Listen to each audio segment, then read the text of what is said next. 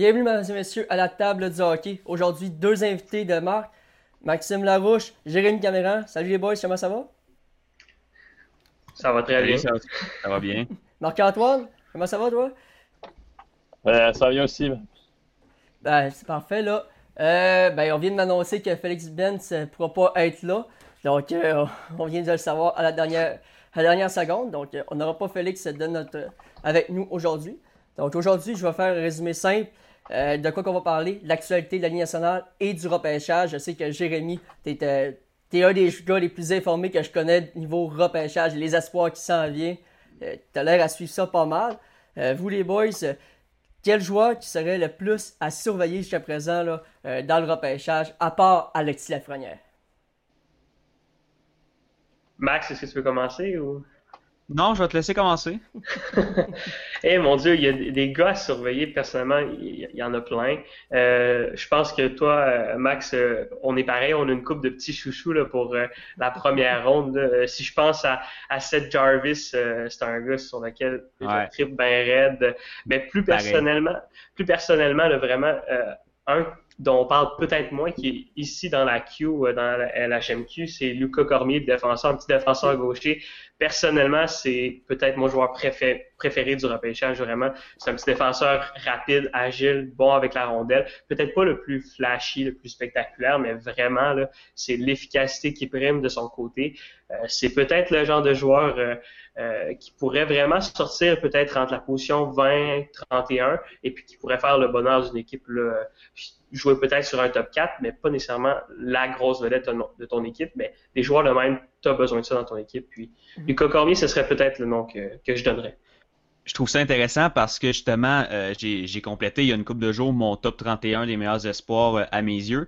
Et puis de la, de la position 20 à 31, à tous les coups, je pensais à Cormier. Puis mais il y a tellement de joueurs, il y a tellement de bons mhm. joueurs que j'ai fini par pas le mettre dans mon top 31. Si, si je le refaisais demain matin, peut-être que Cormier serait 23, tu sais. Mais c'est tellement dur à ce niveau-là, tu sais. J'ai peut-être mis un joueur 22 qui va sortir 43, mhm. puis un joueur que si j'avais fait la liste jusqu'à 90, eh ben, il aurait sorti 78, mais dans la vraie vie, il va sortir 24. Fait qu'à ce niveau-là, je trouve que euh, c'est intéressant le, prochain repêchage parce que tu as comme des gaps. on sait que la première sort premier. Après ça, de deux, pour moi, c'est clair que c'est Byfield, mais je sais que c'est pas ça pour tout le monde. Mm-hmm. Mais mettons qu'on dit que de 2 à 5, il y a quand même des positions qui. Mm-hmm. Ça peut changer. Après ça, tu as comme 5 à 10, encore une fois. Mais pour revenir à la question, ben, comme Jérémy a dit, Seth Jarvis, euh, qui est un gars. Euh, honnêtement, je comprends pas pourquoi des gens le classent en bas du, 20e rang. C'est un gars qui est, est, Oui, il est pas gros, mais il est pas 5 pieds 4 non mm-hmm. plus. Là. Je pense qu'il est 5 pieds 10, 5 il n'est pas si petit que ça. Puis ses habiletés de marqueur, de, de scoreur sont incroyables. Son patin est ridicule. Pour moi, ce gars-là doit sortir top 10. Puis s'il sort du top 10, ben à ce moment-là, je pense que ça peut devenir un solide vol pour une équipe. Parfait. Marc-Antoine, toi, avais-tu un nom en particulier qui t'a marqué? Ben, moi, j'ai regardé ça un peu. C'est un joueur qui va sortir certainement plus haut. Là. Je serais pas surpris de le voir euh, sortir deuxième. Là. Tim Schutzel, le petit Allemand qu'on a vu euh, au championnat du monde junior. Ce gars-là, il est incroyable. Là. Tu vas le regarder jouer. D'après moi, si Détroit a le deuxième choix, va sortir deuxième. Je serais pas surpris de voir Détroit euh, le choisir. Oh, ok. Donc, par contre, si ont le deuxième choix, par contre. Là. Mhm. Pour lui, j'ai un, j'ai, un petit bémol. Je l'ai regardé beaucoup parce que justement, j'étais vraiment vendu Byfield, je me suis dit, c'est pas pour rien que des gens le voient deuxième, il faut que j'apprenne à le connaître. Fait que j'ai, vraiment regardé beaucoup, beaucoup, beaucoup de vidéos de, Tim Stutzel. Puis il y, a quelques, il y a quelques affaires que j'ai remarquées qui viennent me refroidir un peu. Premièrement, les highlights, je sais que c'est pas. Euh, attendez de voir ce que je vais dire avant de dire, euh, ouais, tu peux pas te faire des highlights. Oui, ces highlights sont incroyables, mais la plupart de ces highlights se font quand son équipe est en avantage numérique et très souvent à 5 contre 3. Je dis pas que c'est facile de jouer dans une ligue d'hommes à 5 contre 3, mais c'est sûr que quand le, ça, doit être le, trois quarts de ces highlights qui se font à 5 contre 3, ben là, ça vient, ça vient me refroidir un peu, surtout que en plus, d'être à 5 contre 3, c'est sur une patinoire européenne. Moi, j'ai très hâte de le voir, Tim Stousdale, en Amérique du Nord, et je pense qu'il y a des équipes qui vont être refroidies par ça comparé à, par exemple, un Marco Rossi. Lui, on a vu ce qu'il était capable de faire sur une plus petite patinoire. Stousdale, est-ce qu'il va être capable d'être aussi dynamique sur une patinoire en Amérique du Nord? Mm. C'est une question qui se pose. Je dis pas qu'il va pas l'être, je dis que moi, j'ai un peu de la misère à transposer son jeu avec autant de dynamisme sur une petite patinoire. C'est vrai qu'on a vu plusieurs, plusieurs cas dans les dernières années. Les Européens arrivés ici et complètement être perdus sur la glace. On peut penser à Jesperi Kotkaniemi, désolé, au début, il était perdu. Mais est-ce que à la longue, c'est le premier match, ouais. ouais est-ce que à la longue, peut dépasser Byfield? Ça va être une question qu'on va pouvoir se poser pendant quelques années, là, selon moi. Ça risque d'être très intéressant. Plus personnellement, je rejoins euh, Max là-dessus. Byfield, c'est clairement mon numéro 2. Euh, la plus belle chose du côté de Byfield, c'est son plafond. C'est qu'il est très difficile à, déterminer. Son plafond est presque illimité. Euh, contrairement à Ashtuzol où c'est vraiment plus compliqué. La transition de son jeu offensif, qu'est-ce que ça va donner, on ne sait pas. Puis moi, du peu que j'ai pu voir de, de, de c'est vraiment sa capacité à euh, rentrer dans les zones dangereuses. J'ai l'impression que c'est un joueur qui est très, très efficace en périphérie, mais lorsqu'il tente d'attaquer le filet, ben, on le voit un peu moins étant donné aussi il n'est pas très gros comme joueur. Euh, il a une très bonne qualité de passe, puis il est très dynamique. Mais après ça, dans un jeu peut-être plus rude, dans des passoires plus petites, est-ce que Stutzel va être capable de vraiment rentrer au filet puis aller chercher euh, les, rondelles dans les zones dangereuses pour vraiment être encore plus efficace. C'est peut-être le petit bémol personnellement de ce que j'ai pu voir euh, de, de, ce côté-là, mais euh, personnellement, je pense que c'est le genre de joueur qui, à chaque année, il profite de la grosse hype qu'il y a autour du championnat mondial junior. Il en profite puis il vient la chercher. C'est ce qui est arrivé cette année. Il a été excellent, mais encore là, euh, c'est un excellent joueur, mais je pense que de le voir deuxième, c'est un petit peu, c'est visé peut-être un peu trop haut maintenant pour. Je te dis personnellement, je l'ai même pas dans mon top 3. Je pense que on a oublié Lucas Raymond dans tout ça. Personnellement, je pense que Byfield et Raymond ont une coche d'avance sur euh, l'Allemand. Mais faut pas nier ses qualités non plus. C'est un joueur offensif. Euh, on, quand, quand il prend la rondelle, il l'amène d'un bout à l'autre à la patinoire, puis c'est spectaculaire mais c'est vraiment la transition là, elle va être hyper importante parce que s'il y a de la difficulté à faire la transition, ça pourrait vraiment retarder son développement là, dans les prochaines années. C'est intéressant, c'est intéressant parce que je devine qu'on a le même top 3 parce que moi aussi j'ai Raymond au troisième rang. Donc c'est cool à ce niveau-là. Tu as parlé du plafond de Byfield, mais moi ce, qui, ce qui vient me chercher aussi, oui, il y a le plafond, mais il y a le plancher parce que pour moi, Byfield, là, le plus bas niveau qu'il va atteindre dans la Ligue nationale, je dirais que c'est un niveau à la Jordan Stall qui peut être quand même un. C'est une bonne si, si, Byfield devient, si Byfield devient un Jordan Stall, là, on va dire, ok, c'est pas devenu une superstar, mais quand même, s'il devient un Jordan Stall ou un, un Eric Stall, là, on va pouvoir dire mission accomplie pour Byfield dans le sens que tu repêches un gars, c'est si il devient un excellent centre de deuxième trio, je pense que c'est quelque chose de réussi parce qu'il y a tellement de chance avec un, un Stuzo, par exemple, Chez lui, il, ça, ça, débloque juste pas. On le sait pas. Tandis que pour moi, Byfield, c'est certain que je peux pas dire quel va être son niveau, mais pour moi, c'est certain qu'il va y avoir un impact dans la Ligue nationale, ce que je suis pas capable de dire en ce moment pour Stutzel. Est-ce que Byfield va jouer Définitivement, c'est vraiment. Euh, Selon vous? Moi, je pense que oui. Oui?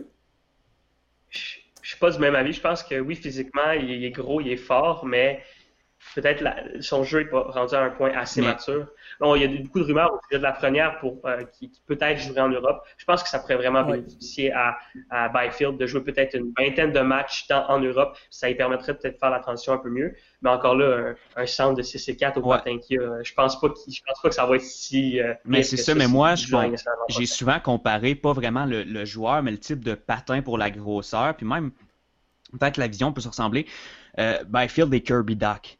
Et on a vu que Doc, il a très bien fait quand même à Chicago. Je pense que si Doc a été capable de très bien faire à Chicago cette année, il n'y a pas de raison pourquoi Byfield serait pas capable non plus de faire bien dans une équipe dès l'an prochain. C'est sûr que Byfield aurait vraiment bénéficié de séries éliminatoires cette année. Euh, je pense que là, c'est beaucoup trop de choses à prendre en considération. Surtout que là, on dit est-ce qu'il va jouer l'an prochain? On sait même pas ça va être quand l'an prochain. Fait c'est en ce moment, c'est vraiment sûr de, de dire, mais je pense que moi, j'ai quand je me fais poser cette question-là, j'ai tendance à le prendre, euh, à oublier les circonstances actuelles, et à me dire, OK, s'il y avait eu une fin de saison normale, s'il y avait eu des séries, s'il y avait eu un camp d'entraînement l'année prochaine, ben à ce moment-là, j'aurais eu tendance à dire que oui, je suis certain que Byfield aurait joué dans la Ligue nationale. Mais là, c'est sûr que des, matchs en Europe seraient peut-être à considérer, en effet, euh, mais je pense que Byfield, quand même, a le pack. Encore une fois, je reviens à la comparaison avec Kirby Duck. Euh, je pense que Byfield n'aurait vraiment pas l'air fou. Effectivement, là, Kirby Duck, c'est vrai que j'avais pas pensé à cette comparaison-là. Les deux sont grands, gros, un bon gabarit, capable de créer de la, place en avant du but et partout sur la glace. Puis j'aime bien la comparaison que tu as faite, parce que les, gens qui n'ont pas vu Byfield jouer et qui ont vu Kirby Duck cette année vont pouvoir se dire, pouvoir se faire une idée de quel joueur est euh, Quinton Byfield. Maintenant, passons du côté d'un joueur de la LHGMQ que, comme tu disais tantôt, euh, l'arrêt complet de la saison a fait mal. Hendrix Lapierre, selon vous, est-ce que ça va être un choix milieu première ronde, fin première ronde ou deuxième ronde? Si on le sait, la, le, Je vais laisser Jérémy. Pour l'avoir vu jouer à la fin de saison l'an dernier, puis euh, les, quoi, les 15 games et plus qu'il a joué cette année. Hendrix Lapierre, c'est un gars que, que j'adore. C'est un joueur excessivement polyvalent sur la patinoire. Il peut te faire mal de plein de façons différentes offensivement, le talent est là pour euh, non seulement s'établir dans le national, mais devenir un excellent joueur dans, la Ligue nationale. Mais donc, la, question qui revient tout le temps, c'est bon, est-ce que le corps va tenir, est-ce que la tête va tenir? C'est vraiment le côté des blessures. Puis, sincèrement, même si ça me ferait mal de devoir passer dessus, je suis pas prêt à prendre de risque sur ce genre de joueur-là en première ronde, ah même s'il y a le talent. S'il y a le talent. Mais ça, tout dépend de l'équipe.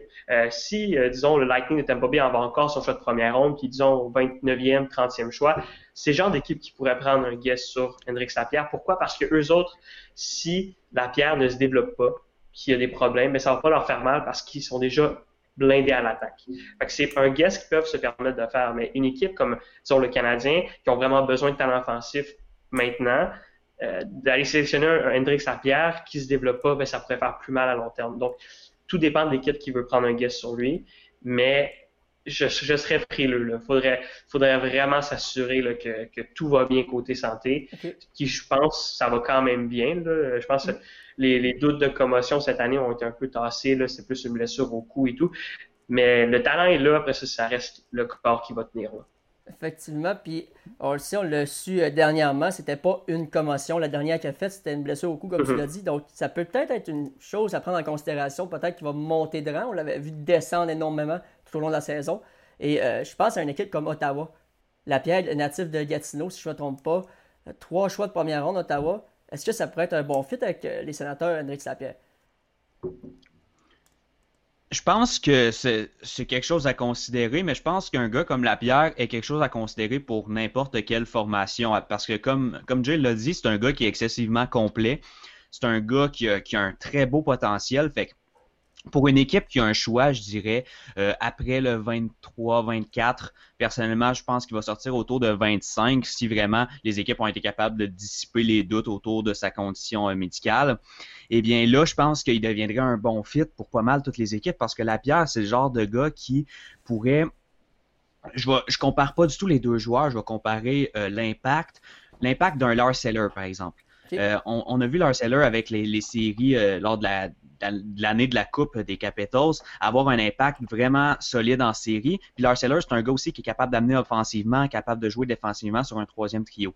C'est un peu comme ça que je vois un Lapierre, un gars que tu peux placer euh, un petit peu partout dans ton alignement, qui va faire une bonne job. Puis fait que c'est pour ça que je dis qu'en fin de première ronde, il y a bien des équipes qui seraient intéressées à l'avoir, ça je suis certain. Puis même si ça n'avait pas été sa condition de santé, ça c'est un autre débat complètement. Est-ce qu'il y en a qui le voyaient top 10 si c'était pas de sa, ses problèmes de santé? Donc là, ça devient un autre débat. Mais moi, j'aime ça aussi le comparer à un, Philippe Dano, par exemple. Euh, je pense que si s'il pouvait devenir un Philippe Dano, ça serait extrêmement intéressant pour l'équipe qui le repêcherait. Pour répondre à ta question euh, des sénateurs, les sénateurs ont quand même déjà beaucoup de gars qui, sans devenir des vedettes, vont être des bons joueurs, dans, des très bons joueurs dans la Ligue nationale. Ce qui est, ce que la pierre va probablement devenir, à mon avis. Je pense pas que ça serait une vedette, ça serait un très bon joueur. Fait que, tu sais, la pierre, je pourrais le comparer, à, mettons, euh, dans le depth chart des Sens à un Josh Norris, par exemple. Donc, je pense pas que les sénateurs, c'est vraiment le type de gars. Je pense que les sénateurs doivent plus y aller vers un home run. Mais je pense aussi que c'est un gars qui te fait jamais mal à avoir dans ton alignement, puis que euh, au pire, il te prendra une place d'un autre, puis ça te fera une monnaie de transaction. Parce que je mhm. pense que c'est un gars que s'il reste en santé puis tu le repêches 30e, ben, c'est un gars qui va te rapporter en valeur plus tard s'il se blesse pas. Fait que c'est un petit peu, ça peut être un bon risque à prendre côté valeur d'échange aussi, dépendamment de comment les, les, directeurs généraux voient la chose. Mhm. Je sais, Marc-Antoine, on a vu ben, plusieurs games. Là. André Sapierre, comment tu l'as trouvé, toi? Euh, je te dirais qu'André Sapierre, je l'ai pas vraiment vu jouer. Je pense que j'ai vu genre une partie quand il est revenu au jeu. Puis il s'est blessé, je pense. Je pense que c'était cette partie-là ou l'autre. Je ne peux pas vraiment dire André Sapierre, sérieusement. Mais j'aurais une question pour vous autres, les gars. Euh, Pensez-vous qu'Askarov, le gardien russe, va sortir euh, dans les 10 premiers? Oh. C'est une très, très bonne question. C'est dur à répondre. personnellement, je suis quand même. Je fais partie de ceux qui sont vendus par son talent. Euh, je pense qu'Askarov, ça va être un excellent gardien dans la Ligue nationale, mais c'est un talent top 10. Il a le talent pour être un top 10, mais il y a trop de bons joueurs dans le top 10. Donc, il va sortir du top 10. On l'a vu Spencer Knight l'an dernier c'est un gardien au talent incommensurable, mais il y avait trop de bons joueurs dans le top 10, donc il est sorti euh, euh, un peu après. Euh, ça va être la même chose pour Askarov, et puis on le sait, les équipes sont frileuses, il n'y a pas beaucoup d'équipes qui sont prêtes à mettre leur choix, leur chance sur un gardien de but, surtout dans le top 10. Donc, il y a même des équipes qui refusent totalement de, choisir un gardien dans les 31 premiers choix. Donc, il y a le talent pour sortir le top 10, c'est un gardien au potentiel fou, mais je le vois pas sortir top 10, sauf si les Devils du New Jersey sont prêts à prendre un risque. C'est la seule équipe que je pourrais, à laquelle je pourrais penser, qui pourrait vraiment prendre un risque sur lui. Mais sinon, euh, je pense que les équipes absolument sont un peu trop frileuses pour choisir un gardien de but. Autant euh, Askarov est bon, mais je pense pas qu'il va sortir top 10. Je pense euh, exactement comme Jay à ce niveau-là parce que je suis aussi vendu euh, complètement à. Là. Je, capote sur le potentiel de ce gardien-là. C'est débile. C'est le meilleur qu'on a vu un repêchage depuis très longtemps. Puis, euh, tu sais, pour qu'on parlait de lui comme un... Tu sais, je, vous ramène il y a un an, on parlait de lui. Est-ce qu'il va sortir premier overall? C'était une discussion qui existait il y a un an. Aujourd'hui, il n'est plus question pantoute, pantoute de cette discussion-là. Mais pour qu'elle ait existé, il faut vraiment que le gars ait un potentiel ridicule. Fait que euh, je pense que un, comme Jay, il n'y a pas une équipe. Moi, en fait, ce que j'ai dit, euh, j'ai dit ça à quelqu'un il y a une couple de mois, j'ai dit le meilleur gardien prospect au monde ne sortirait plus top 10 en, après 2020. Ça existe ça existe plus. Ça, puis je serais très surpris que ça arrive à, moins qu'on parle d'un repêchage faible, ce qui est très loin d'être le cas cette année. Donc, comme Jay, je pense qu'il va sortir euh, toujours juste après le top 10. Personnellement, je pense que je l'ai mis 12 dans mon ranking. Mais est-ce que à ce niveau-là, ça devient euh, une question de euh, j'ai-tu un bon, un bon gardien? Parce que là, est-ce que c'est la vision du meilleur joueur disponible? Comment tu compares un gardien à un attaquant ou à un défenseur? Ça, ça, dépend de la vision des équipes. On sait que ça a beaucoup fait jaser que le Canadien l'aurait très très haut sur sa liste. Est-ce que le Canadien pourrait le choisir huitième? Là, on ne sait plus trop comment ça va marcher, l'histoire de repêchage, mais est-ce que le Canadien pourrait le choisir top 10 malgré la présence de Price, de Primo? Je me dis, si le Canadien l'a si haut sur sa liste, pourquoi une équipe avec un gardien qui ne s'appelle pas Kerry Price pourrait ne pas le repêcher 6-7e. Fait que c'est des questions qui se posent, c'est des questions auxquelles on n'a vraiment pas beaucoup de réponses en ce moment. Mais tu me poses la question, est-ce que je serais surpris qu'il sorte top 10? Non. Est-ce que je serais surpris qu'il sorte du top 10? Non plus. En ce moment, je serais bien mal placé pour dire non, il va sortir top 10 assuré. Non, on le sait pas. On le sait pas. Même les déjà en ce moment doivent se poser la question en maudit. Maintenant, passons d'un joueur que chez Jérémy t'adore. Thomas Bordelot. Peu connu du public québécois, mais quand même, il a joué son hockey euh, midget 3 ici et on n'entend pas parler présentement au Québec. Là. Non, vraiment pas beaucoup. La, principale raison, je pense que de, pourquoi on entend parler, parce que c'est le fils de Sébastien Bordelot qui a été qui a joué pour le Canadien et le petit-fils de Paulin Bordelot qui est euh, qui, a, joué, je pense, pour les Nordiques de Québec, qui a, joué dans les nationales et qui a entraîné le Phoenix du collège euh, Esther Blondin. Oui, Thomas Bordelot, c'est un joueur que je n'attendais pas cette année. Euh, personnellement, je, savais qu'il allait être repêché, mais quand je me suis attardé là, sur quelques-uns de ses matchs, c'est un joueur que j'ai adoré tout de suite parce que euh, c'est un joueur qui offensivement, oui, un petit gabarit, là, faut pas, faut pas se tromper, là, c'est un joueur euh, qui mesure, si je ne m'abuse, de 5 pieds 9 pouces. Euh, mais Thomas Bordelot sur une patinoire, là, il est très très polyvalent en attaque. Il y a très peu de défauts clairs et certains. C'est un gars qui a une très bonne agilité, très bon coup de patin. c'est un joueur qui a un excellent tir. C'est sûr que si on regarde les, statistiques on voit qu'il y a moins de 20 buts cette année, mais faut pas se tromper, c'est un gars avec un tir du poignet létal vraiment, euh, des bonnes mains, une bonne qualité de passe, c'est un gars qui est agressé sur la rondelle, qui met de l'effort, c'est pas un joueur qui c'est un joueur qui même s'il connaît pas des bonnes soirées offensives, tu vas quand même le remarquer parce qu'il va donner l'effort pour aller chercher les rondelles. C'est vraiment un joueur que j'ai vraiment apprécié. Euh, vraiment, c'est Bordelot pourrait sortir en en fin de, première ronde, mais moi je le vois plus en tout début de deuxième ronde. Euh, ça va ça va tout dépendre de, quelle équipe veut oser euh, prendre une chance sur lui. Euh, son profil, sans vouloir trop le comparer à un autre espoir, Marat Kusnudinov, le russe, qui pourrait sortir dans les mêmes eaux que Bordelot. Ces deux joueurs, sans être totalement semblable. Euh, il y a beaucoup de similitudes entre les deux joueurs. Euh, c'est deux petits joueurs très offensifs, assez agressifs sur la rondelle. Euh, vraiment, Bordelot, ça a été un, un des coups de cœur que j'ai pas, que je m'attendais pas. Euh, c'est un gars tellement intelligent sur la patinoire. On voit qu'il y a du, il y a du sang là, de, de hockeyeur professionnel. on voit que ça s'est transmis de, de, génération en génération. On le sait, Bordelot a fait 64 points là, en 66 parties. Donc, comme tu disais, il se démarque aussi offensivement, même quasiment tout le temps. C'est un solide potentiel. C'est un, un, solide potentiel offensif. Puis sérieusement, je pense que c'est le genre de gars qui doit faire triper un Steve Eiserman. fait que, honnêtement, là, je suis certain, j'ai un énorme feeling que ce gars-là va se ramasser à Détroit. Euh, pour vrai, là, puis ça fait très dans les rangs en plus. Euh, Détroit doit avoir son choix de deuxième tour. Hmm, je pense que euh, oui. Ça, Fort probablement ça, ça très très pas pire dans les choix. Mhm. Honnêtement, là, si tu avais un petit 2 à mettre sur la direction que prendra Bordelot, là, je dirais Détroit parce que, que t'as as pas mal tout dit, Jay. Euh, c'est un gars avec un, un, un, upside. Tu sais, quand, quand, on, quand on repêche, là, pas, on repêche pas le gars pour qui joue l'année prochaine. On repêche le gars qui, dans 5, 6, 7 ans, va être le meilleur, puis ou que pas, pas va être le meilleur, mais a le potentiel d'être le meilleur. Parce qu'on le sait, c'est pas une science exacte, le repêchage, très loin de là. Fait que moi, j'aime ça parler de upside offensif. Je mentionne ce, terme-là très souvent. Et Bordelot, un upside offensif, il en possède un très très bon. Donc pour ça, quand tu regardes les gars qui vont être disponibles fin première ronde, début deuxième, tu dis qui a le plus de chances d'être un solide attaquant de deuxième, peut-être premier trio dans 5-6 ans. Bordelot arrive euh, assez haut sur la liste, merci. Donc euh, ce gars-là, je serais pas surpris du tout qu'il sorte en fin première ronde, même si personnellement, je ne l'ai pas mis dans mon top 31. OK. Marc-Antoine, tu as-tu joué un peu ou euh, tu t'aimerais parler d'un autre prospect? Euh, moi, j'ai une petite question pour vous autres, les gars. Euh, on prend par exemple, le Canadien était supposé avoir le huitième show total. On parle que Perfect Marco Rossi, qui vous prenez entre les deux? Les deux sont disponibles au huitième. On n'a pas le droit de mettre un autre gars? ok, tu peux mettre un autre gars. Je te laisse la liberté. Mais personnellement, si j'ai à choisir entre tes deux gars, j'irais avec Perfetti. Même que dans mon top, je dirais pas je l'ai mis où parce qu'on prépare de quoi avec euh, Tout sur le hockey, qui est le blog pour le, avec lequel je suis. Euh, fait que vous, vous regarderez ce qu'on va faire à ce niveau-là pour savoir le rang exact où je l'ai mis. Mais selon où je l'ai mis, il sera plus disponible au huitième rang. C'est un gars qui a tellement un gros upside offensif, là, pour, pour, euh, nommer le fameux upside offensif.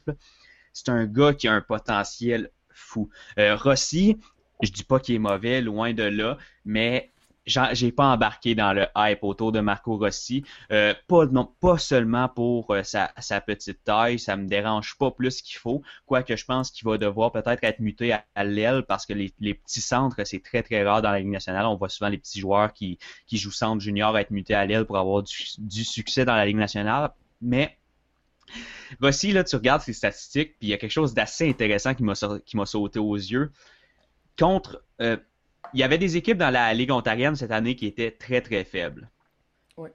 Et étrangement, c'était des équipes dans la division de Ottawa. Et là, tu regardes contre qui Rossi a amassé une énorme majorité de ses points. C'est contre ces équipes-là avec 5-6 points par match. Tu sais, il, faisait quand même un point par match à peu près contre les très bonnes équipes, ce qui est bon. Mais je pense que ils font partie de la ligue, ces équipes-là. Il les a eu ces points-là. Je ne vais pas y aller y enlever. Là. Mais reste que quand tu regardes ça, tu te dis OK, ouais, mais est-ce que s'il avait été dans une autre division, affronter moins souvent ces équipes-là, est-ce que ça aurait été autant incroyable comme saison? C'est une question que je me pose. C'est une bonne question à se poser. D'ailleurs, parce qu'on le sait, il y a plusieurs équipes qui, comme tu disais, étaient faibles. Mais est-ce que c'est vraiment ça qui l'a aidé à produire ou c'est carrément son talent? C'est quelque chose que je me demande. Ben, c'est les deux. C'est les deux, certainement. Il y a un talent fou aussi. Mais, tu sais, euh, tu sais, mettons là, je suis un gars moyen au hockey, mais tu me mets comme des novices. J'espère que je vais en faire des points. Là. je dis, je compare pas les autres équipes. Euh, ça reste un excellent niveau. Là. Les, les équipes juniors de l'Ontario à un niveau plus faible sont, sont, quand même des bons joueurs, ont quand même des bons joueurs. Mais Rossi, est-ce que dans une autre division ou une autre ligue, ça en serait aussi bien sorti. Je pense pas. Il aurait très bien fait, là. Faut, je pèse mes mots avant de me faire ramasser par quelqu'un, mais il aurait très bien fait, sauf que c'est certain qu'il n'aurait pas fait autant de points. Tu sais, là, c'était dans la Ligue à la Frenière, là. Rossi est loin de la Ligue à la Frenière. Mm, effectivement. Euh, DJ, t'avais-tu quelque chose à dire là-dessus? Euh, ouais, euh, personnellement, c'est vraiment, vraiment un choix difficile entre Perfetti et Rossi. Euh, je, partage pas nécessairement le, même point de vue sur Rossi que, que Max. Je pense que Rossi a beaucoup plus à offrir offensivement, mais c'est certain que tu le places dans une autre équipe que les 67 cette année. Il ne fait pas 120 points. Euh, mais encore là, quand tu regardes Rossi, je le classe dans la catégorie. Dans les grandes équipes, il y a des joueurs qui profitent du niveau de l'équipe. Il y a des joueurs qui amènent l'équipe à ce niveau-là. Et Rossi fait partie de la deuxième catégorie. Euh, les 67 ont été les, cette équipe-là à cause de Marco Rossi en grande partie. Mais euh, c'est certain qu'il n'est pas parfait. Je pense que le upside offensif, on en reparle, de Perfetti est largement supérieur. Mais euh, personnellement, moi, ce qui me titille un peu, si on parle du choix du Canadien, c'est le coup de patin de Perfetti. Le coup de patin de Cole Perfetti est pas médiocre, il est loin d'être mauvais, mais je crois que le Canadien possède déjà des joueurs avec un coup de patin moyen comme Nick Suzuki, euh, Kotkaniemi, des gars dans leur équipe, des jeunes joueurs qui n'ont pas un coup de patin incroyables, mais qui, qui vont pas, euh, sont pas à, critiquer là-dessus quand même.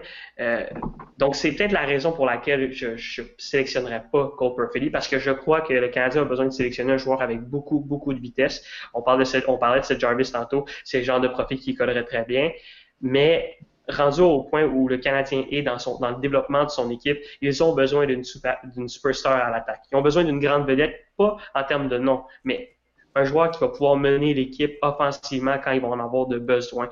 Présentement, ils n'en ont pas dans l'équipe. Puis je pense que Cole Perfetti peut vraiment plus combler ce rôle-là que Marco Rossi, mais un des deux, c'est super pour le Canadien et je le souhaite qu'un des, un des deux joueurs euh, se ramasse avec le Canadien. Mais encore là, un de ces deux joueurs-là ne sera plus disponible si c'est pas les deux rendus au huitième rang. Ça va être les deux. Vraiment, c'est des, excellents joueurs. Donc, et c'est ça qui est vraiment difficile avec le huitième choix, c'est que les sept premiers choix, là, à part la première et peut-être Byfield, on ne sait pas. Il y a Jake Sanderson qui peut monter, Alexander Holtz, Lucas Raymond qui peuvent descendre. Donc c'est vraiment, vraiment, vraiment difficile à, déceler quel joueur va être présent au huitième rang parce que sérieusement, si on a un Perfetti, un Rossi, mais un Raymond qui est disponible au huitième rang. Ah, Raymond au huitième rang. le Canadien aura une même choix. C'est ça, même chose avec Alexander Holtz c'est ça qui est difficile parce que tu as deux, trois gars qui, ont le potentiel de, monter dans le repêchage, comme je l'ai dit, Sanderson, Askarov et tout. il y a des gars qui vont malheureusement euh, être atteints par ça, donc ils vont baisser. C'est vraiment difficile. Donc, mais pour répondre vraiment à la question, un Cole Perfetti, euh, pour le potentiel offensif qu'il a, je pense que ce serait, ce serait un bon choix compte tenu de la situation du Canadien. Mm-hmm. Puis euh, Jay, je vais en profiter pour t'envoyer une question. J'ai le droit, les gars, de poser ben une question. Oui, vas-y, fais-toi plaisir. bon, Jay, Qu'est-ce que tu penses, toi, de, de Tu l'as nommé, là. Qu'est-ce que tu en penses? Je suis curieux d'avoir ton avis là-dessus. Euh, mon Dieu, c'est un joueur que euh, au début de l'année, on, le classait vraiment comme derrière Raymond, vraiment au quatrième rang. on, le classait, c'était le gars qui, qui a peut-être pas le talent pour aller top 3, mais un excellent joueur. Bon, c'est un franc-tireur, c'est tout le monde le sait, il marque des buts. Euh, mais pour avoir beaucoup lu sur lui, j'ai pas eu la chance de le voir beaucoup. Je l'ai vu cette année au championnat mondial junior, mais c'est pas un gars que j'ai pu voir beaucoup jouer. Euh, mais une statistique qui revient souvent, c'est le nombre de tirs qu'il prend dans les zones dangereuses, contrairement aux tirs qu'il prend dans les zones qui ne sont pas dangereuses. Et autre, sa spécialité, c'est de marquer des buts, mais dans les zones qui sont pas dangereuses. Donc, il en marque, Mais c'est pas dans les zones où vraiment les buts sont marqués, les zones difficiles, comme dans l'enclave, devant le filet, près du gardien de but. Donc, Alexander Holtz peut devenir un, marqueur incroyable dans la Ligue nationale s'il parvient à aller chercher des buts dans les zones dangereuses. Parce que parfois, c'est ce qui est le plus difficile de marquer des buts dans les zones qui sont pas dangereuses. Donc, mais la question, c'est que dans la Ligue nationale, ça va être assez difficile d'amener la rondelle dans l'enclave. Est-ce que Holtz a le talent pour le faire? Euh, c'est la question qu'il faut se poser. Mais un élément qui, qui me persuade que Holtz va, va, réussir à se faire une place dans la Ligue nationale et être un excellent joueur offensif, c'est l'agressivité qu'il met. Euh, il, toujours, toujours de l'effort. Parfois, l'effort n'est pas toujours bien utilisé. Parfois, il l'utilise mal en zone défensive. Parfois, il veut, il veut bien faire. Il veut vraiment bien faire. Mais il va pas peut-être pas faire la bonne chose. Donc, c'est vraiment, il va, on va devoir lui enseigner certaines choses. C'est un gars qui va arriver un peu plus tard dans la Ligue nationale. Euh, mais pour moi, j'ai pas vraiment de doute qu'il va s'établir dans le circuit Batman, qu'il va devenir un bon marqueur. Mais là, après ça, est-ce que ça va être un gars qui va marquer 20-25 buts ou 35-40 buts? C'est comme le, gap. C'est vraiment si Holtz est en mesure d'aller chercher les buts dans les zones difficiles, ça va être un joueur totalement différent. Donc, si je posais cette, si je posais cette question-là, c'était même pas pour parler de Holtz, c'était pour amener une autre question. Noël Gunler. Noël Gunler, on parle de plus en plus de lui et de plus en plus, je me dis, crime, il pourrait très bien, ce gars-là, avoir une plus belle carrière que Holtz en Ligue nationale. Donc, je me demande vraiment, parce que nous, c'est bon, on les a pas tant vu jouer, mais les équipes qui ont eu des scouts en Europe, qui ont eu des, qui, qui ont regardé les deux gars, je suis certain qu'il y a des équipes qui ont Gunler dans leur liste avant Holtz. Est-ce que tu l'as regardé, Gunler, toi, J? Euh, un, peu, c'est un peu comme Holtz, c'est pas, mais tu as totalement raison dans, quand, quand, tu disais que Gunner a le talent pour peut-être connaître une meilleure carrière que Holtz. C'est vraiment Gunner et Jen Liebeck, là, c'est deux Suédois, deux autres alliés là, dont, on parle un, dont on parle vraiment moins, là, parce qu'il y a Raymond et Holtz qui monopolisent l'attention. Mais vraiment, Gunner, c'est un, un, gros joueur, c'est un allié droit comme Holtz. C'est vraiment un, joueur de, de, grand talent. On dit beaucoup de bien de lui. C'est pas pour rien. Je pense vraiment que c'est pas pour rien. Donc, comme tu le disais, il monte dans les classements semaine après semaine. C'est un gars qui a vraiment un beau talent. Puis, de là à dire que vraiment, il n'y a aucun doute sur le, fait que Connor va avoir une meilleure carrière que Holtz. Je ne peux pas dire ça parce que. Mais la possibilité est bien réelle. C'est vraiment, je pense qu'on parlait de, on parlait de la pierre qui peut être un très beau choix en fin de première ronde. Il y a plein de Gunner rentre dans cette catégorie-là où si on le sélectionne, il y a de fortes chances qu'on fasse comme un Matthew Barzo ou un Brock Besser, faire comment ça, le gars n'a pas été sélectionné dans le top 15? C'était donc ben, yeux. Gunler, je peux pas croire qu'il sort pas top 15, ce gars-là. mais, je avec mais ça se peut très bien aussi, tu sais, on sait, on le sait pas. Mais pour vrai, si ce gars-là sort, sort du top 15, il y a, mm-hmm. Mais au repêchage, c'est toujours ça. Il y a des surprises. Avant le repêchage, on se dit ce gars-là sort top 10. C'est comme Yarvis, là pourquoi on ne l'a pas vu top 10 de l'année. Si personne ne l'a vu top 10 de l'année, ben peut-être peut que les équipes le voient encore euh, après le top 15, eux autres. Mm. Là. Mm-hmm. Fait c'est, c'est bien des questions que j'ai. Pour ça, j'ai excessivement hâte au repêchage. Là, même peut-être plus qu'aux séries, pour être honnête. Là. Il y a tellement de joueurs qui m'ont fait tomber en amour dans les dernières semaines quand j'ai pu me concentrer vraiment sur mon scouting. Là. Et j'ai hâte de voir ces, ces gars-là que je me dis, mais je peux pas croire. Il y a des gars, je regarde, je suis comme, ah ouais, classé en troisième ronde. moi, je suis comme, ça me je le vois, je, le vois meilleur que des gars qui sortiront en première ronde. Mm. C'est vrai. Puis euh, tantôt, vous avez parlé un peu de. vraiment, vraiment, ça va être intéressant. Tantôt, vous avez parlé un peu de Raymond, mais est-ce que vous pouvez m'expliquer pourquoi certaines personnes le voient descendre aussi bas que le 8, 9e, 10e ben, j'aimerais... J'aimerais ça te l'expliquer, mais je comprends pas. Fait que Jay, si tu es capable de m'amener une réponse, j'aimerais, j'aimerais vraiment ça. Là. Ben, pour avoir lu les, commentaires sur Twitter, j'aime bien ça lire les gens qui critiquent ou, qui apportent des, points de vue différents. ce que, ce que j'ai pu voir le plus souvent, c'est peut-être sa progression n'a pas été aussi fulgurante cette année avec Frolunda. Je pense que les gens s'attendaient à ce qu'il nous sorte un, un capot caco de lui-même, puis qu'il euh, joue sur les deux premiers trios, puis qu'il nous fasse une tonne de points. Mais quand on regarde ce Raymond n'a pas été placé dans. Il a été placé très peu souvent dans des bonnes situations que Frolunda. Euh, en avantage numérique, il était où? Devant le filet. Raymond devant le filet. Ça. ça fait aucun. Ça, une, aucun vision, Une, vision de jeu comme ça, un talent comme ça, tu peux tu places ça dans des situations qui l'avantagent. OK, sa progression n'a pas été intense, mais comment veux-tu que le gars progresse dans des situations comme ça? Faut pas se rappeler que ce gars-là aussi, là, c'est, c'est bien, il, est presque un an plus jeune que beaucoup des gars du top 10. Là. C'est un des jeunes, c'est un des jeunes gars du top 10. Fait que c'est complètement ridicule de comparer ce gars-là à des, à des Alexis Lafrenière en disant OK, pourquoi il y a un an, il était égal avec Lafrenière, puis là, il a stagné. Il a pas stagné. T'es qui pour dire a stagné? Tu, tu l'as sûrement pas vu jouer une game cette année. Puis si tu l'as vu jouer une game, ben tu as vu qu'il euh, a joué 6-7 minutes. Non, vraiment, le Lucas Raymond, c'est un, joueur qui a tellement de talent. C'est justement sur lui, en ce moment, je suis en train de faire mon scouting, là, puis c'est un joueur qui est tellement intelligent, mais qui n'est pas placé dans les bonnes situations. Et puis, on le sait, ça revient tout le temps. Je parlais de la hype de Stutzel par rapport au champion mondial junior. Raymond avait beaucoup à gagner en allant là, mais il y a eu une blessure ou une maladie, là, je me souviens plus trop, mais il est arrivé là avec beaucoup moins de force. Il a connu un très bon tournoi, mais il a fait seulement 4 points. C'est pas le gars qui a été le plus flashy, même s'il a été très bon. C'est vraiment ça, c'est que dans la, dans la conscience populaire, on s'attendait à ce que Raymond soit spectaculaire du début jusqu'à la fin de l'année, juste quand il a été très, très bon. Donc, je peux pas l'expliquer comme Max a dit, c'est impossible pour moi de comprendre pourquoi il y a des gens qui le classent 7, 8, 9e, ou même juste à l'extérieur du top 3 parce que c'est un gars que j'adore.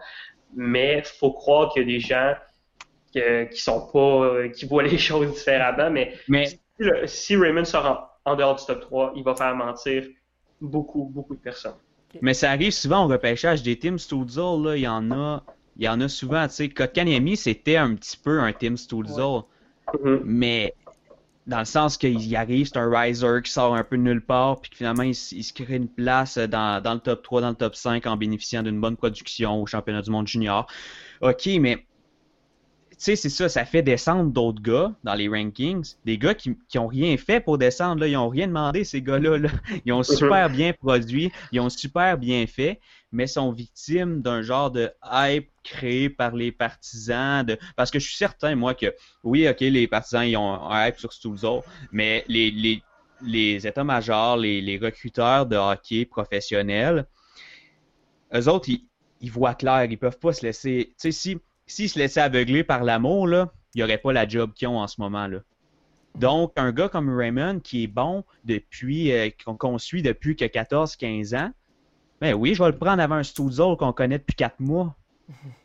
Tu sais? Mm. je comprends pas. Je comprends pas comment on est capable d'oublier aussi vite des gars que depuis deux ans, on dit qu'ils vont être incroyables. Quand le gars, il a 4-5 bonnes games au championnat du monde junior, t'es comme, damn, ce gars-là is the next big thing in the NHL. Voyons, ça sort d'où?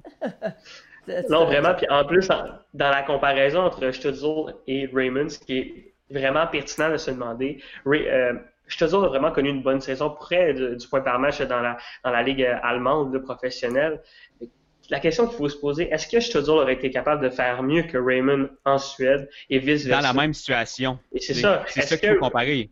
Est-ce que Raymond aurait été capable d'amasser une trentaine de points en 40 matchs en Allemagne? J'ai aucun doute. Est-ce que Stutzel aurait été capable de se démarquer autant que Raymond le fait dans des conditions pareilles avec Frolunda? J'en doute. Donc, je pense que vraiment Raymond est un très bon joueur. On tend à l'oublier. Puis j'ai un match en tête qui revient souvent. C'est, si je ne m'abuse, au U18 euh, l'an dernier, en finale contre la Russie. Raymond, Raymond, il marque le premier, le deuxième, le troisième but. Il marque les trois buts de la Suède pendant le match, puis il marque le but gagnant.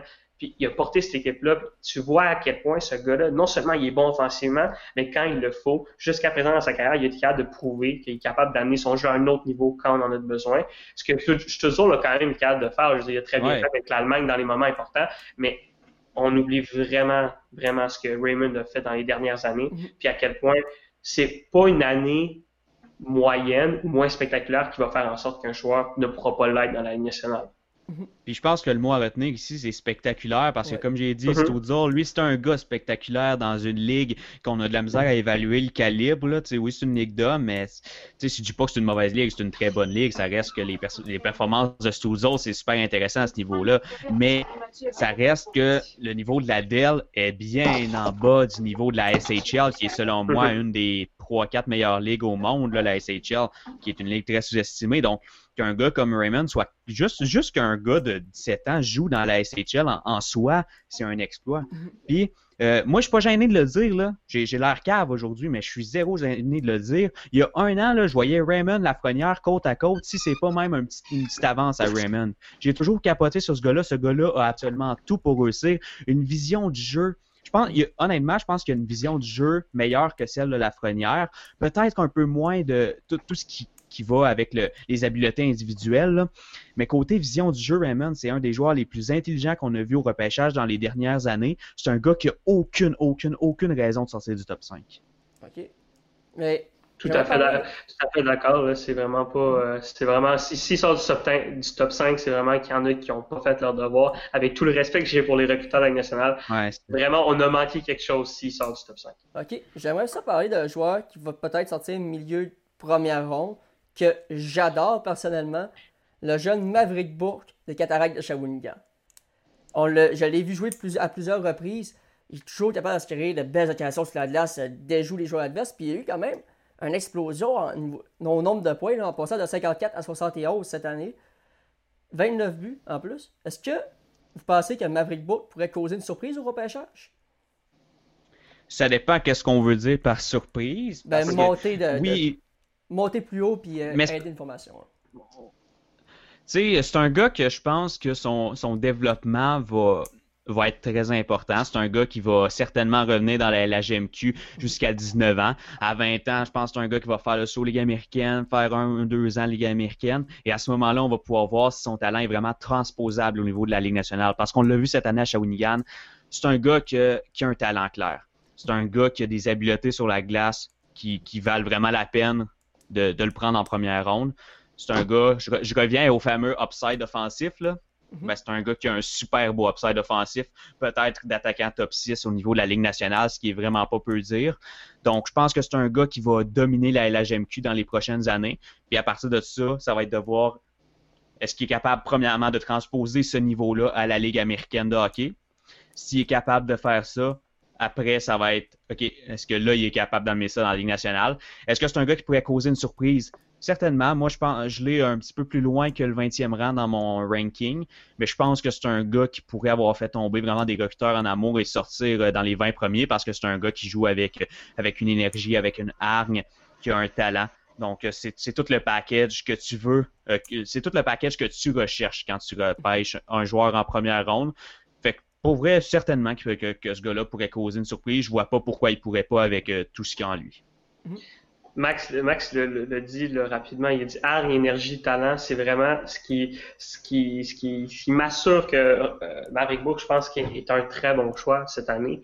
Euh, je pense pas que c'est un gars qui va percer le top 15. Moi, personnellement, je l'ai à la toute, toute fin du top 20, mais s'il n'est pas capable de transposer son niveau offensif de ligue en ligue, j'ai vraiment l'impression que c'est un gars qui va devenir essentiel sur les deux derniers trios d'une équipe qui peut, qui a le potentiel parce qu'il joue tellement avec une énergie, qu'il a un beau talent offensif, que s'il n'est pas en mesure de s'établir soit au centre ou à l'aile d'un des deux premiers trios, il a tellement une belle arme sur la patinoire, il est tellement dévoué que vraiment, il pourrait devenir un bel atout pour une équipe. Et c'est ce qui va peut-être forcer une équipe à le prendre dans le top 20. C'est de se dire, ben, ce gars-là, s'il ne devient pas une superstar dans notre équipe, un bon joueur offensif, ben, on va quand même pouvoir lui faire une place sur un des deux derniers trios, qui va pouvoir nous aider.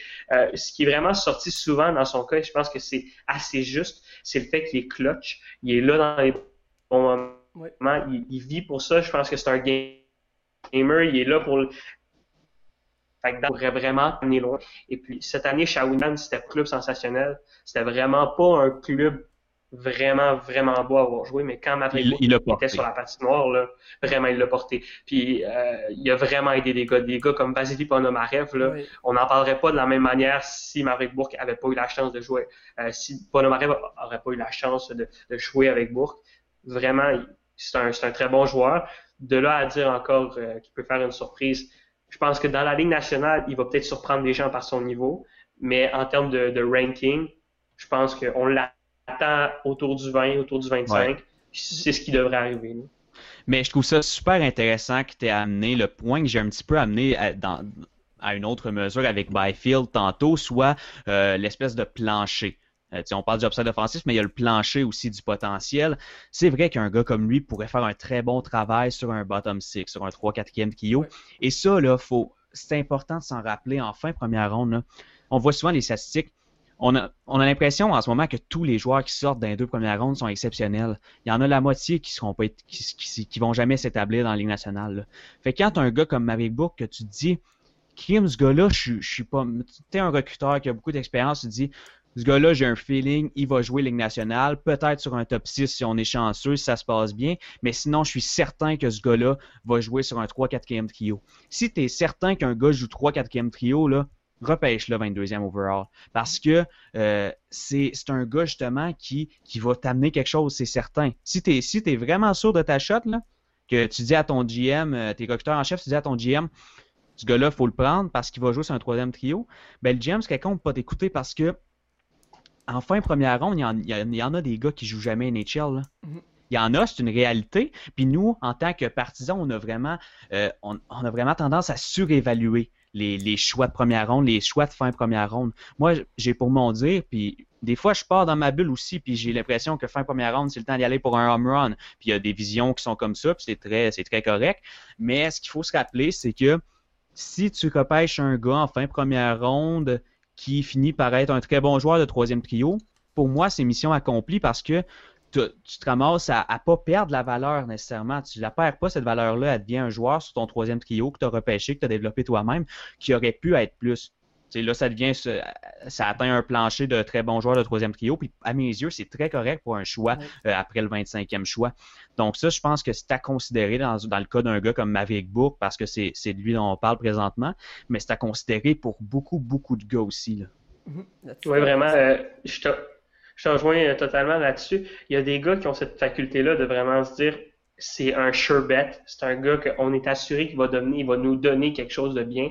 Un gars comme Dawson Mercer, je pense qu'il fit dans la même catégorie. Euh, il y a plein de joueurs qui sont comme ça, mais j'ai un nom en tête qui, me vient à l'esprit, c'est Jérémy Poirier, qui, qui, est loin d'avoir le même profil. Jérémy Poirier, c'est sa casse ou sa passe. C'est ce gars-là devient une superstar où on entend, on, va, va plus jamais en entendre parler. Parce que c'est un gars qui ne peut pas t'assurer de devenir un bon 5 ou 6e défenseur. Avec le profil qu'il a, c'est vraiment un Thomas Chabot ou un gars qui va tenter de faire sa place dans la Ligue américaine. Parce que le, plan, le plancher est trop bas. Le plafond est vraiment haut, le plancher est vraiment trop bas. Tandis que les gars comme Maverick Bourque, le plancher est quand même très élevé. Et puis c'est ça qui fait euh, qu'un 22e, 23e sélection va devenir très intéressante pour Maverick Bourque parce que les équipes se disent on va pouvoir faire quelque chose de toi, peu importe ce qui va arriver. Donc c'est vraiment, c'est vraiment ça. Puis je pense que c'est une des beautés de ce repêchage-ci, c'est que il y a des home runs comme à chaque année, mais il y a, je vois beaucoup, beaucoup de joueurs que j'ai l'impression qu'ils vont faire la ligue, pas nécessairement c'est-à-dire que sur un top 6, mais j'ai même, on parlait de Seth Jarvis plutôt, j'ai l'impression qu'un gars comme Seth Jarvis, il est pas capable de se développer comme un joueur offensif, mais c'est un gars, par son intelligence de jeu, par son agilité, par son patin, par son travail défensif, va être capable de, devenir un joueur super intéressant sur un troisième trio. Même chose avec plein, plein de joueurs, des Dylan Holloway par exemple. Vraiment, c'est une de ces beautés-là, puis Maverick Bourque rentre dans cette catégorie. Mhm. Exact. Tu as parlé de Dawson Mercer. Oui, vas-y, marc-toi. Ah, ben, moi, je vous avais parlé un peu de Poirier, là, un autre joueur des Sea Dogs, euh, William Villeneuve, le défenseur. Qu'est-ce que vous pensez de. Ben, je pense que ça revient joindre ce qu'on disait. Villeneuve, qui est lui plus un surshot. Tu sais, je pense que ce gars-là a les. Parce que ce que j'ai beaucoup lu, j'ai pas vu beaucoup de matchs des Sea Dogs, j'en ai regardé quelques-uns et je suis arrivé au même consensus que ce que j'ai lu dernièrement.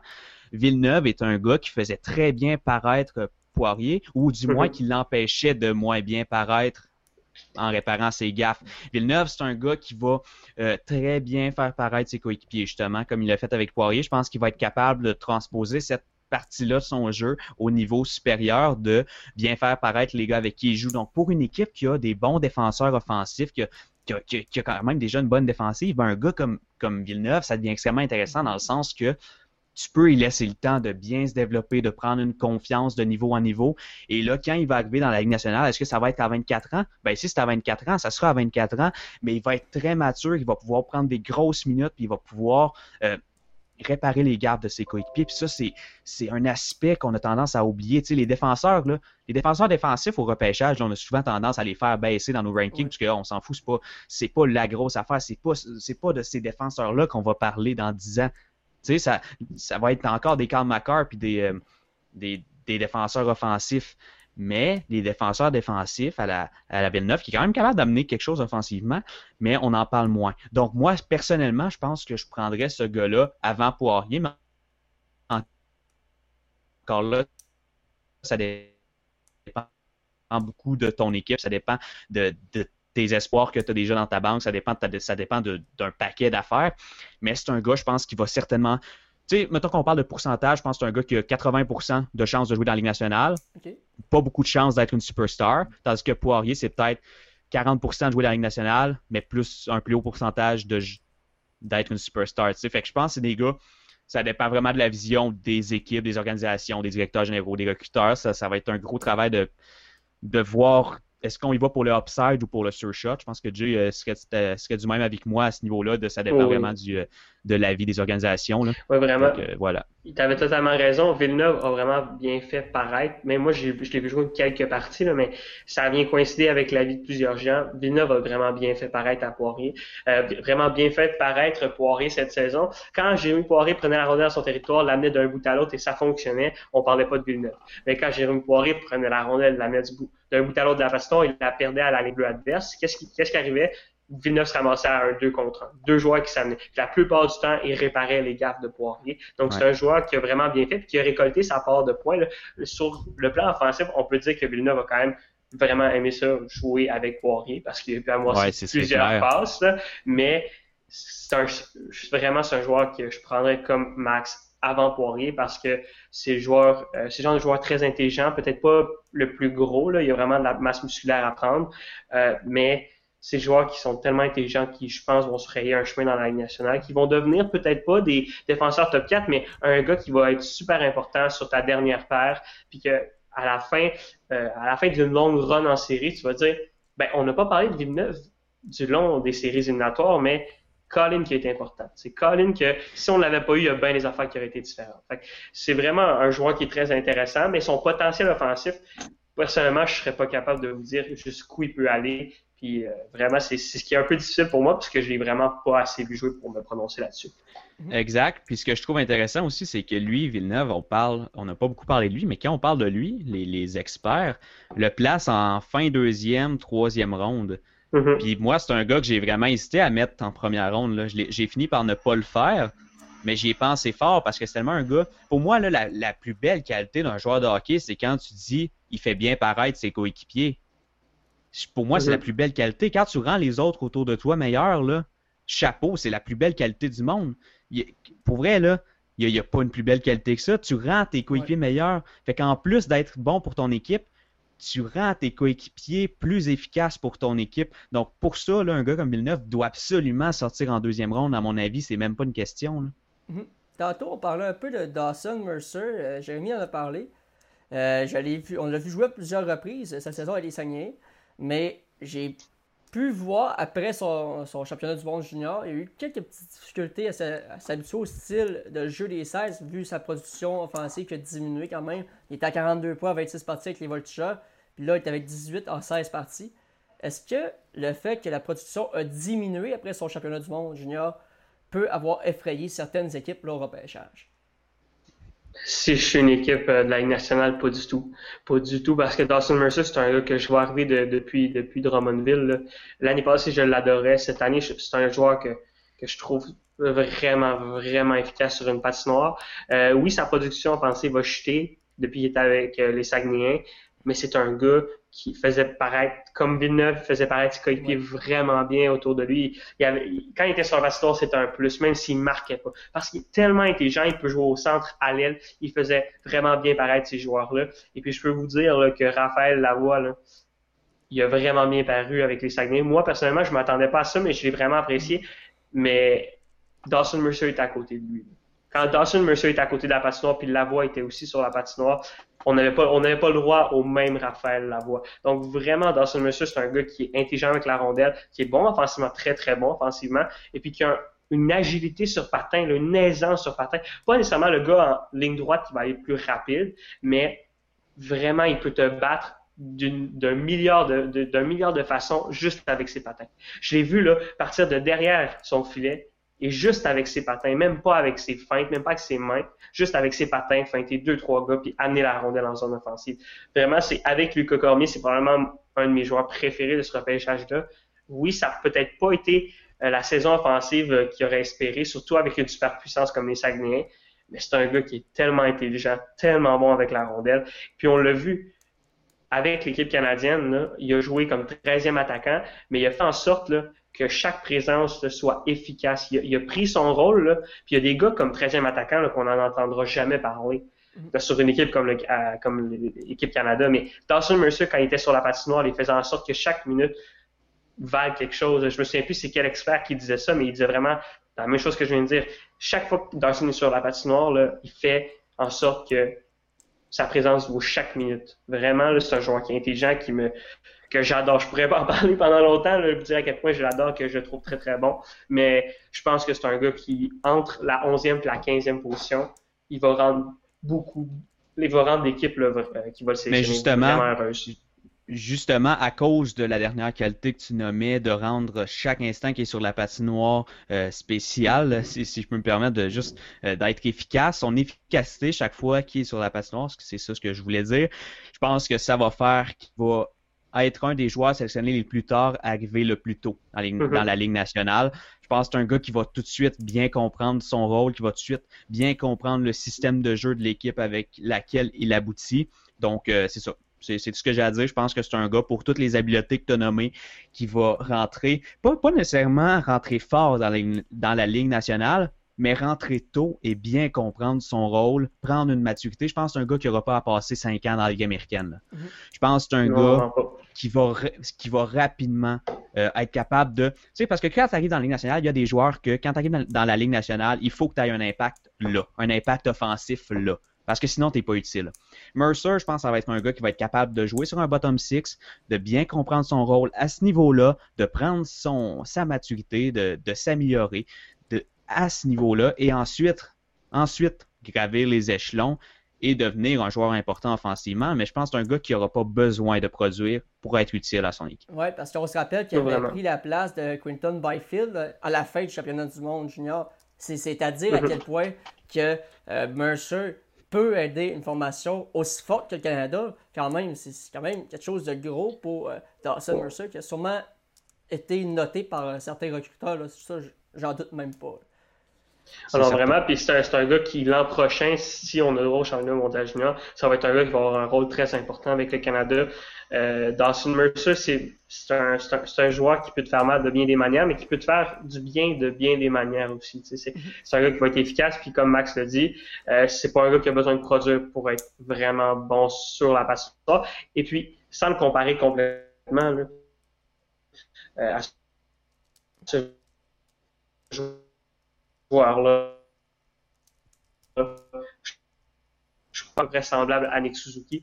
Euh, vraiment, Nick Suzuki a une vision du jeu là, vraiment euh, élite. Là. On parle pas de la même vision du jeu, mais si on donne à Nick Suzuki un meilleur coup de patin et une moins bonne vision du jeu, on a à peu près un Dawson Mercer parce que c'est un gars qui est tellement intelligent sur la patinoire, qui est polyvalent, qui sérieusement me fait penser est-ce que j'ai la science exact puis euh, je mets la bonne comparaison? Peut-être pas mais pour moi c'est deux gars qui se ressemblent vraiment dans leur façon de jouer la game Mhm.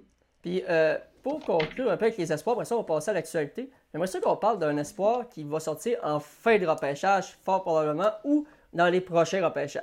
Pierre-Olivier Roy, de, l'Olympique de Gatineau, euh, il a fait 34 points 48 parties avec la pire équipe de la Ligue. on ne se le cachera pas. Gatineau, c'était pas une puissance, mais loin de là cette année. Est-ce qu'il pourrait être à surveiller pour la fin du repêchage ou une invitation possible à un cas? Euh, pour l'avoir vu jouer quand même, euh, quand même souvent face à, mes foreurs, c'est un gars qui, euh, tu sais, comme tu l'as dit, c'est un gars qui a quand même une bonne production offensive dans une équipe qui a eu beaucoup de difficultés. Ben, je pense que à toutes les fois qu'il jouait contre les foreurs, je le remarquais. on entend souvent son nom, tu sais. je pense qu'il y avait beaucoup de minutes, ce gars-là, là, puis je pense que ça lui a fait prendre beaucoup de maturité, ça lui a permis d'améliorer son jeu énormément. Assez pour être repêché, peut-être pas. Euh, est-ce que l'an prochain, si, si l'an prochain, il y a autant de temps de glace avec une équipe meilleure, parce que les Olympiques risquent d'avoir une bien meilleure équipe l'année prochaine, à ce moment-là, je pense que ça serait une possibilité. Mais pour cette année, je pense que il en a peut-être pas fait assez, question de circonstances, mais je pense que ça va avoir été bénéfique pour lui d'avoir autant de temps de glace qu'il n'y aurait pas eu avec n'importe quelle équipe. Oui, effectivement, tu dis le temps de glace, là, il nous l'avait dit en entrevue avec euh, la table de hockey que dès le départ de son entraîneur au début de la saison, si je ne me trompe pas, il y a eu un changement d'entraîneur à Gatineau. Mm-hmm. Euh, il y a eu plus de temps de glace. Il se faisait mettre sur la quatrième ligne au début avec l'autre entraîneur et il ne faisait pas une bonne production, veut, veut pas. Quand tu es sur la quatrième ligne, tu as moins de temps de jeu.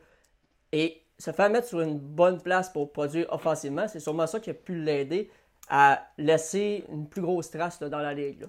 Selon moi, je sais pas ce que vous en pensez. Oui, non, tout à fait. Je pense que c'est un gars qui va vraiment devoir saisir l'opportunité qui va se présenter à lui. Comme je te dis, Gaston va avoir une sacrée belle équipe. Euh, tout dépendant de si Tristan décide de, venir à Gatineau, mais peu importe ce qui va arriver, Gatineau a du talent puis il va en, injecter encore plus dans les prochaines années. Si Roy décide de saisir l'opportunité et de se dire je vois l'équipe est en train de grandir et l'équipe devient très très bonne. Mais si je suis capable de saisir cette opportunité-là puis commencer à amasser des points et devenir un joueur important pour les Olympiques, aucun doute que ce gars-là va se ramasser peut-être un contrat Ligue américaine, peut-être une sélection l'an prochain en tant qu'overager.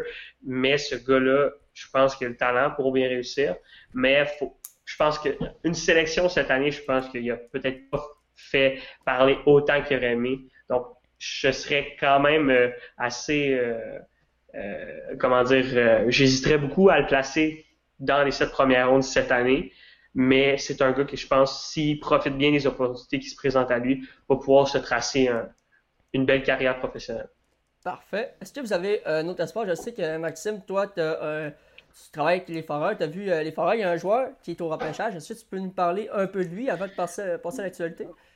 Ah ouais, absolument, ça va me faire un grand plaisir. Euh, Jérémy Biaka Boutika, qui je, je crois, lui, lui, à la base, là, tu repêches, oui, un, certain talent, il a un bon potentiel, mais tu repêches une, tu repêches une shape, tu repêches un gabarit, tu repêches un, cheval sur patin. Sincèrement, ce gars-là est un monstre sur patin, un, un solide gabarit un très bon coup de patin également pour son gabarit, un bon tir. Quand souvent là, ce, ce qu'il aime, c'est pivoter sur la ligne bleue, prendre un bon tir du poignet et euh, plus souvent qu'autrement, ça ça va pas finir en but malheureusement, mais je pense que pour la prochaine année, il va devenir un, solide morceau des foreurs parce que c'est un gars qui est capable d'amener quelque chose offensivement, qui va apprendre à mieux contrôler son gabarit justement capable de frapper fort. C'est un gars qui, euh, son développement, s'il devait atteindre la Ligue nationale un jour, ça va être un long développement. Je pense que c'est un gars qui va sortir en 4, 5, 6e ronde peut-être. Si c'est pas même en 7e, c'est très difficile à dire en ce moment.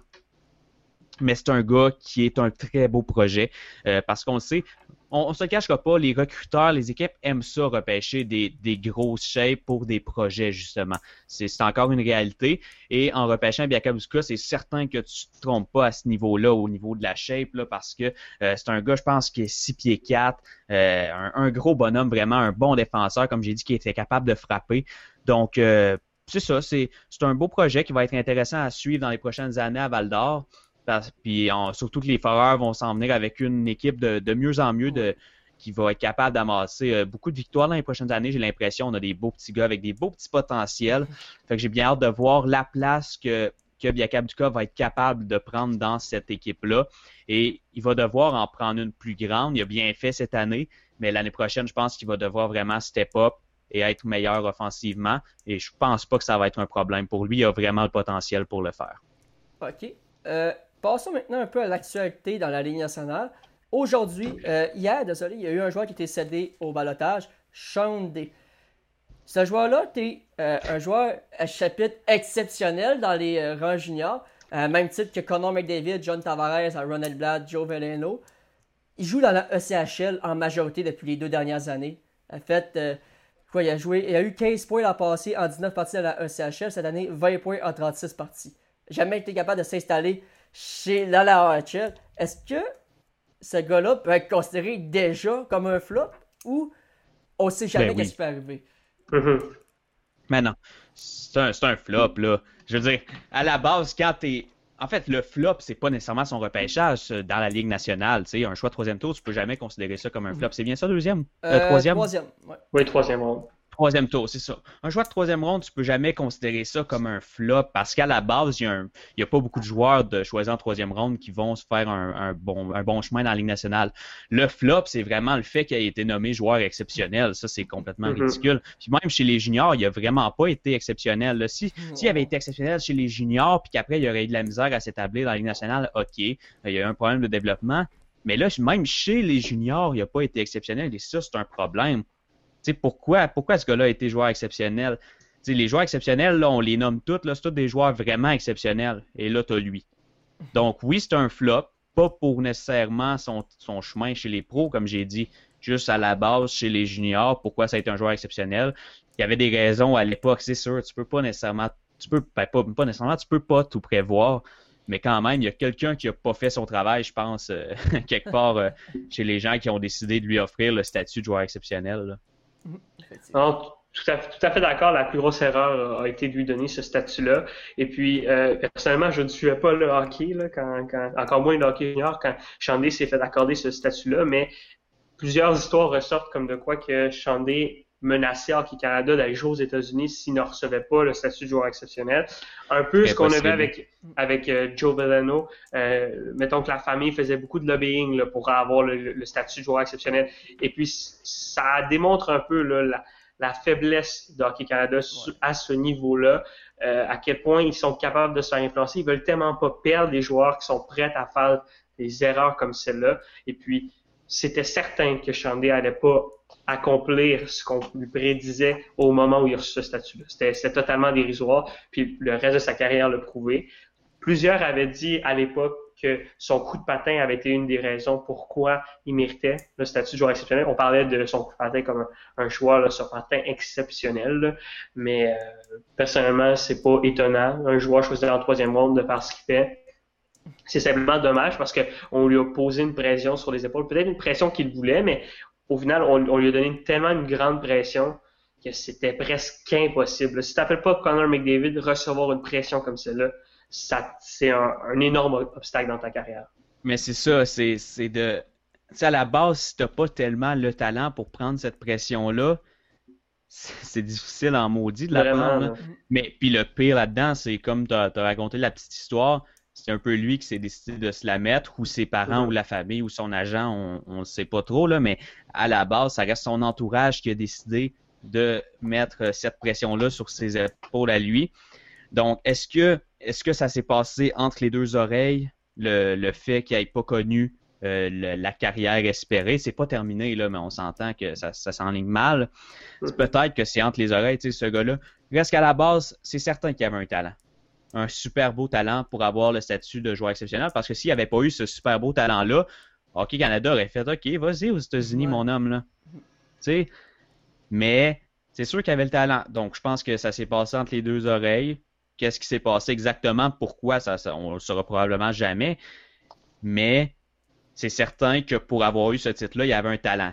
Assez de talent pour l'avoir, fort probablement pas mais reste qu'il avait un talent probablement digne d'un jour jouer dans la Ligue nationale, ce qui va probablement pas tant arriver. Parfait. Donc là, c'est ça remet tout, ça remet tout le concept de joueur exceptionnel euh, en question de ça, par exemple. même Joe Bellino, est-ce que ça méritait vraiment le titre de joueur exceptionnel? il a été très très bon. Mais est-ce que ça méritait vraiment le titre? C'est, fait que là, c'est tout. tout pas. Non, c'est ça. Il faudrait tout repasser la liste. Puis là, ça, ce gars-là veut, veut pas a créé un précédent de OK, t'as pas besoin d'être vraiment exceptionnel pour avoir le titre de joueur exceptionnel. C'est vrai. Donc, c'est Personnellement, vraiment, je suis quand même content parce que Hockey Canada s'est un peu ravisé euh, dans les deux dernières années.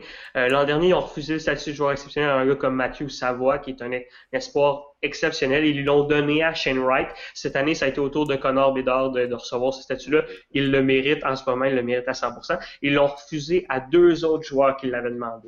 C'est des joueurs un peu comme Veleno qui ont un très très grand talent puis qui vont se faire repêcher dans les dans les premières rondes, soit dans le junior et dans la Ligue nationale. C'est très bon joueur. J'oublie le nom des, deux joueurs qui, euh, dans l'Ouest, avaient fait la, demande, mais c'est ça. Ils ont, vraiment, je pense qu'ils ont, réussi à mettre un peu plus leur pied à table, leur dire, ben non, on va vraiment le donner à ceux qui le méritent.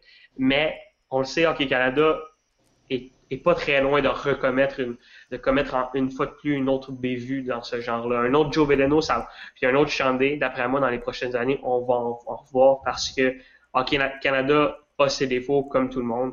Et puis, bon. Mais je suis content quand même de voir que dans les deux dernières années, ils ont été un peu plus, ils ont, ils ont quand même serré la vis un, peu plus de, ce côté-là. Mhm. Absolument. En plus que le, le joueur Chandé n'a pas été réclamé au, balotage, donc est-ce que ça va être un, rachat de contrat? On va le voir dans les prochaines heures ou prochaines journées. Ben, ben je pense que je pense que oui, c'était dans le but de terminer le contrat en commun accord. Mhm. Parce que là, je pense que c'est vraiment, vraiment, terminé. Là. Parfait. Donc, Sean euh, va aller sur d'autres cieux. Ça peut être un bon essai pour une équipe euh, bas de classement. Là. Essayer un joueur veut, veut pas, qui avait du potentiel dans le passé. On sait jamais qu'est-ce qui peut arriver avec un changement. Pour moi, pour moi, ça sent l'Europe, à mon avis. là, euh. C'est vrai. Ah, c'est sûr. C'est l'Europe, c'est certain que ça va être l'Europe. Il va peut-être peut très bien gagner sa vie. Là. On parle d'un très bon coup de patin sur des grandes patinoires. D'après moi, il va pouvoir trouver son compte à un moment ou un autre. Je, pense à, mon mhm. cousin, d'ailleurs, qu'on a eu en entrevue ici à la table de hockey. Lui, sa, force, c'est le coup de patin. Son, son jeu s'est bien transféré grâce à son coup de patin rendu en Europe. Donc, c'est ce qui va aider. Donc, passons maintenant à une petite question à vous, Marc-Antoine, je suis avec toi. Comment tu trouves le format de série, entre parenthèses, 3 de 5 pour rentrer dans les séries? Est-ce que c'est une bonne idée selon toi? Euh, moi, en tant que partisan, c'est sûr que je vais dire oui. Parce que ça fait combien de temps qu'on n'a pas vu de série euh, à Montréal, sérieusement? Euh, après ça, si on voit le Canadien passer en première ronde, c'est sûr qu'on perd, euh, on se descend au, à loterie, on va perdre des choix. Ça va faire mal. Ouais. ça va faire mal, mais je peux pas te dire que je vais suivre les séries puis je vais supporter le Canadien c'est des séries, même. Tu peux pas. Euh, non, c'est sûr, je vois. Mm, tu peux pas, puis je suis très content de voir le Canadien en série, là. Mais, ben, on, dit série, tu sais, c'est pas encore officiellement des séries, mais il y en a qui, qui, disent qu'on peut pas appeler ça des séries. C'est des séries, là, un 3 de 5, ça reste des séries. En tout cas. mais ouais, mais tu sais, ça reste que le Canadien peut pas vraiment se permettre de gagner, c'est plate, mais c'est ça pareil parce que tu, tu regardes la banque de, de, de prospects de l'équipe, il y en a des bons, mais il manque. Avec le repêchage qu'on a cette année, là, de repêcher, je sais pas combien 15e à la place de 8, là, eh, ça ferait excessivement mal. Tu on parle de gars comme Perfetti, comme Rossi, comme, mettons qu'un gars comme Raymond miraculeusement descendait. Puis là, tu passes là-dessus pour perdre en, deuxième ronde contre, Boston, genre. Mm-hmm. C'est vrai. Ah, non, ça fait, ça fait trop mal. si je parle avec le cœur, je suis vraiment content de voir le Canadien affronter Pittsburgh. Et puis, dans tous les cas, je vais, je vais regarder les séries, je vais regarder la ronde de play-in. Mais objectivement, ce que, ce que le Canadien a besoin, c'est pas une ronde ou deux. C'est un bon joueur. Et puis, comme je l'ai dit tantôt, la, la, position d'organisation, c'est d'aller chercher une superstar à l'attaque qui va mener ton attaque. Et puis, comment, comment tu veux l'avoir? Un échange pour pouvoir que tu donnes un morceau assez important. Par les agents libres, il y en a un seul cette année, c'est Tyler Hall, qui a déjà 27-28 ans, donc il va demander beaucoup d'argent. C'est un gars qui, au bon prix, tout le monde aimerait l'avoir, mais est-ce qu'il va demander un bon prix? Ça m'étonnerait beaucoup. Donc, à ce moment-là, il faut que tu ailles le chercher par le repêchage. Et le Canadien a, pour une des, d'après moi, une des dernières fois, là, dans les prochaines années, a la chance d'aller chercher un joueur de ce calibre-là dans les joueurs que Max a énoncés. Donc, vraiment, à repêcher au 15e rang, le Canadien aurait un très bon joueur, vraiment. Mais c'est pas le genre de joueur qui correspond aux besoins de l'organisation. L'organisation a besoin d'un meneur à l'attaque, d'un gars offensivement qui va pas être mettre 50 points, qui va être mettre 70-80 points. Vraiment, ils ont besoin de ça parce que ils ont une très bonne profondeur à l'attaque. Là, ils ont des Drouin, des Tatars, des Dano, des Gallagher, on en passe. Euh, puis même des Suzuki, des Kotkaniemi et tout mais ils ont besoin de cette superstar-là et ça ferait très, très mal de perdre ce huitième ou neuvième choix-là parce que, étant donné leur pourcentage de points accumulés, s'ils se font sortir en première ronde, c'est le huitième et au pire le neuvième choix.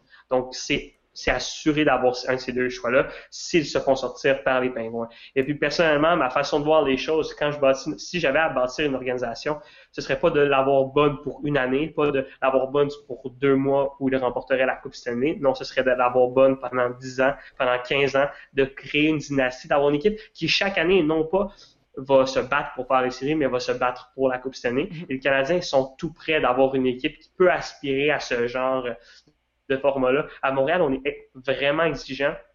Les plus vieux qui ont vu le Canadien gagner la, la Coupe cette année sont encore plus exigeants. Pourquoi? Parce qu'ils ont vu à quoi ça ressemblait des dynasties. Ils veulent, on veut tous revoir le Canadien d'antan. Et pour ça, désolé, mais on doit se passer les séries pendant une coupe d'années. Puis là, on, on l'a fait dans les dernières années et cette année, c'est encore plus important. Je pense que Marc Bergevin ne pourra pas dire publiquement Ah non, les gars, arrêtez de jouer, là, on va aller chercher le huitième choix, on est mieux comme ça. Personne ne va dire ça. Les joueurs, ils savent qu'un gars comme Perfetti les aiderait beaucoup. Mais ils veulent avoir la chance de compétitionner, ils veulent avoir la chance d'être sur la patinoire en même temps que toutes les autres équipes. Mais je pense que Bergevin et surtout Trevor Timmins, ils le savent. C'est vraiment important pour eux. Ça va leur faire beaucoup de bien. Ça va être plaisant d'aller en série, mais ça va leur faire encore plus de bien d'aller chercher un bon joueur, un bon espoir, un pêchage. Effectivement. Puis, euh, dans, il y a eu un- un- des Ça. feuilles envoyées aux médias, là, euh, de règles à respecter pour le retour à l'entraînement des équipes. Il y a une règle qui me surpris. Les entraîneurs de gardiens. Renaud Lavoie a indiqué à TVA Sport qu'un gardien peut s'entraîner avec un, un entraîneur de gardien personnel, à condition que ce ne soit pas lui de l'équipe en question. Est-ce que il y, a- une logique Ah ouais. là-dedans selon vous?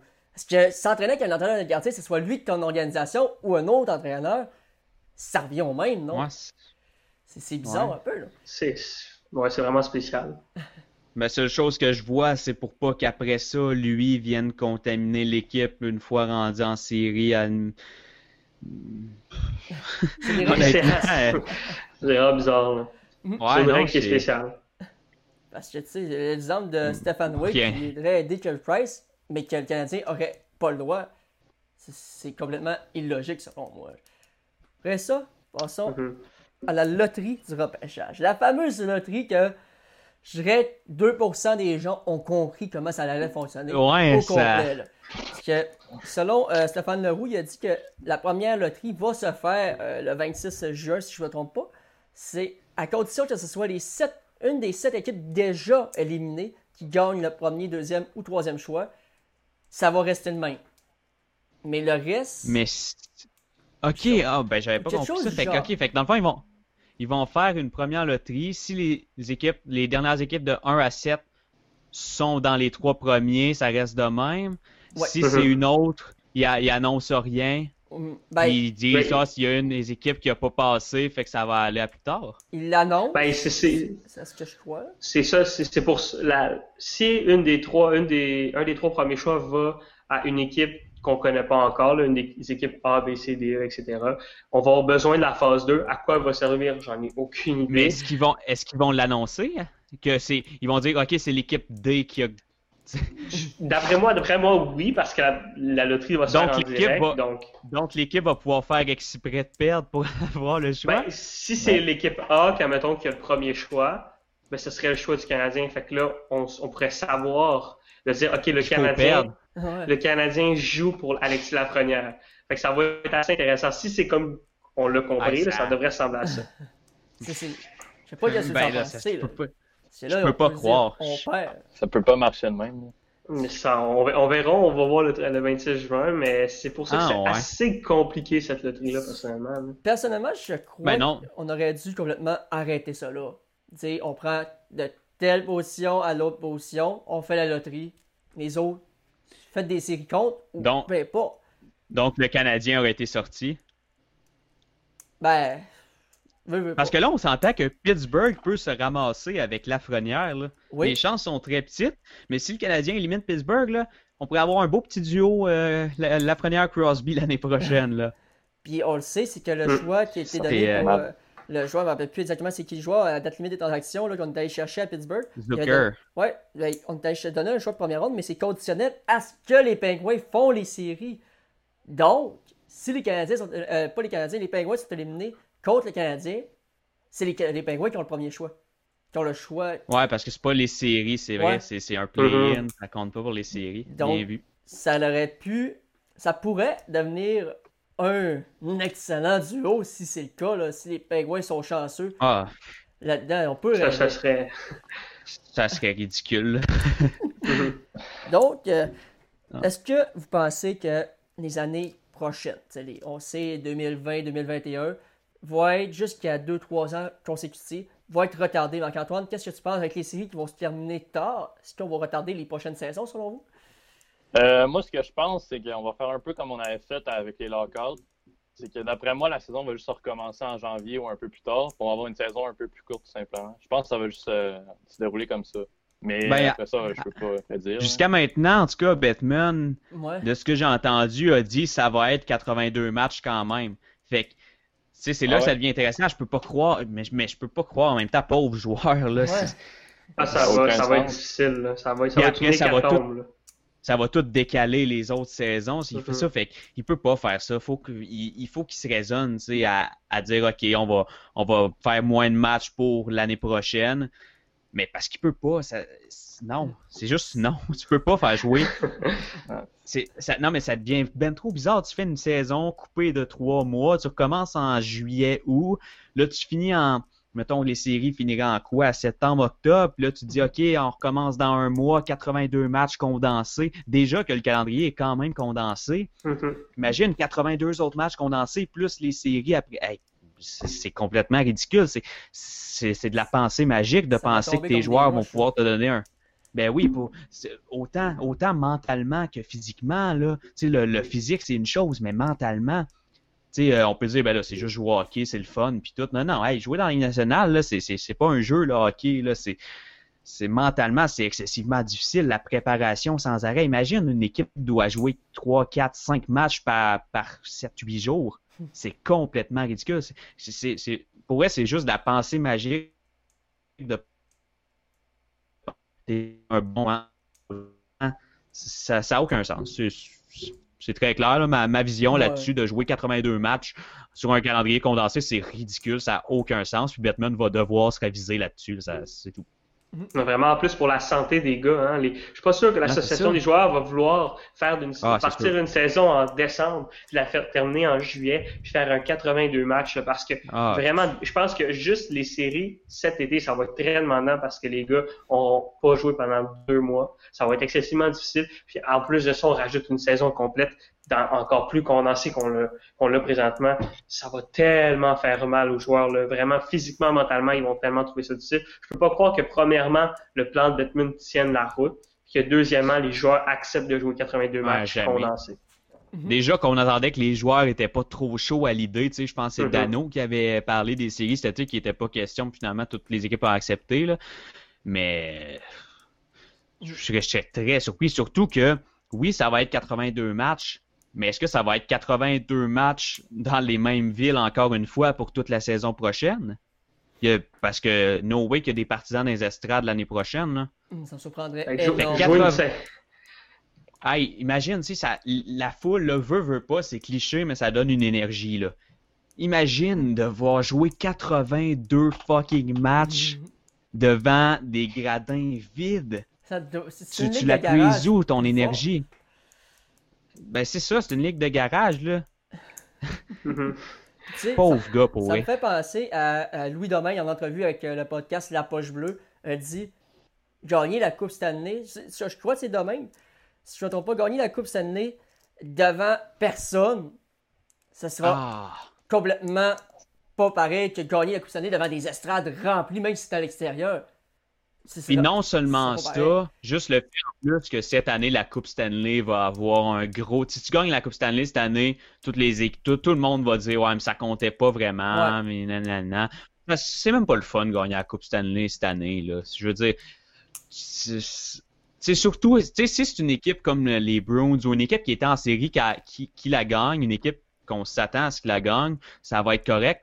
Mais si c'est une équipe qui devait gagner en passant par le play-in comme le Canadien, ça n'arrivera pas, là, mais mettons, ben là, la Coupe Stanley, pour tout le monde, ça va dire ça n'a aucune valeur. S'il n'y a pas de COVID, il n'y a pas de Coupe pour le, Canadien. Puis c'est avec raison, mais en même temps, est-ce que là, ça devient un, gros débat? Je pense qu'on pourrait en parler longtemps. Parce que oui, elle mériterait, là, il aurait quand même battu les équipes.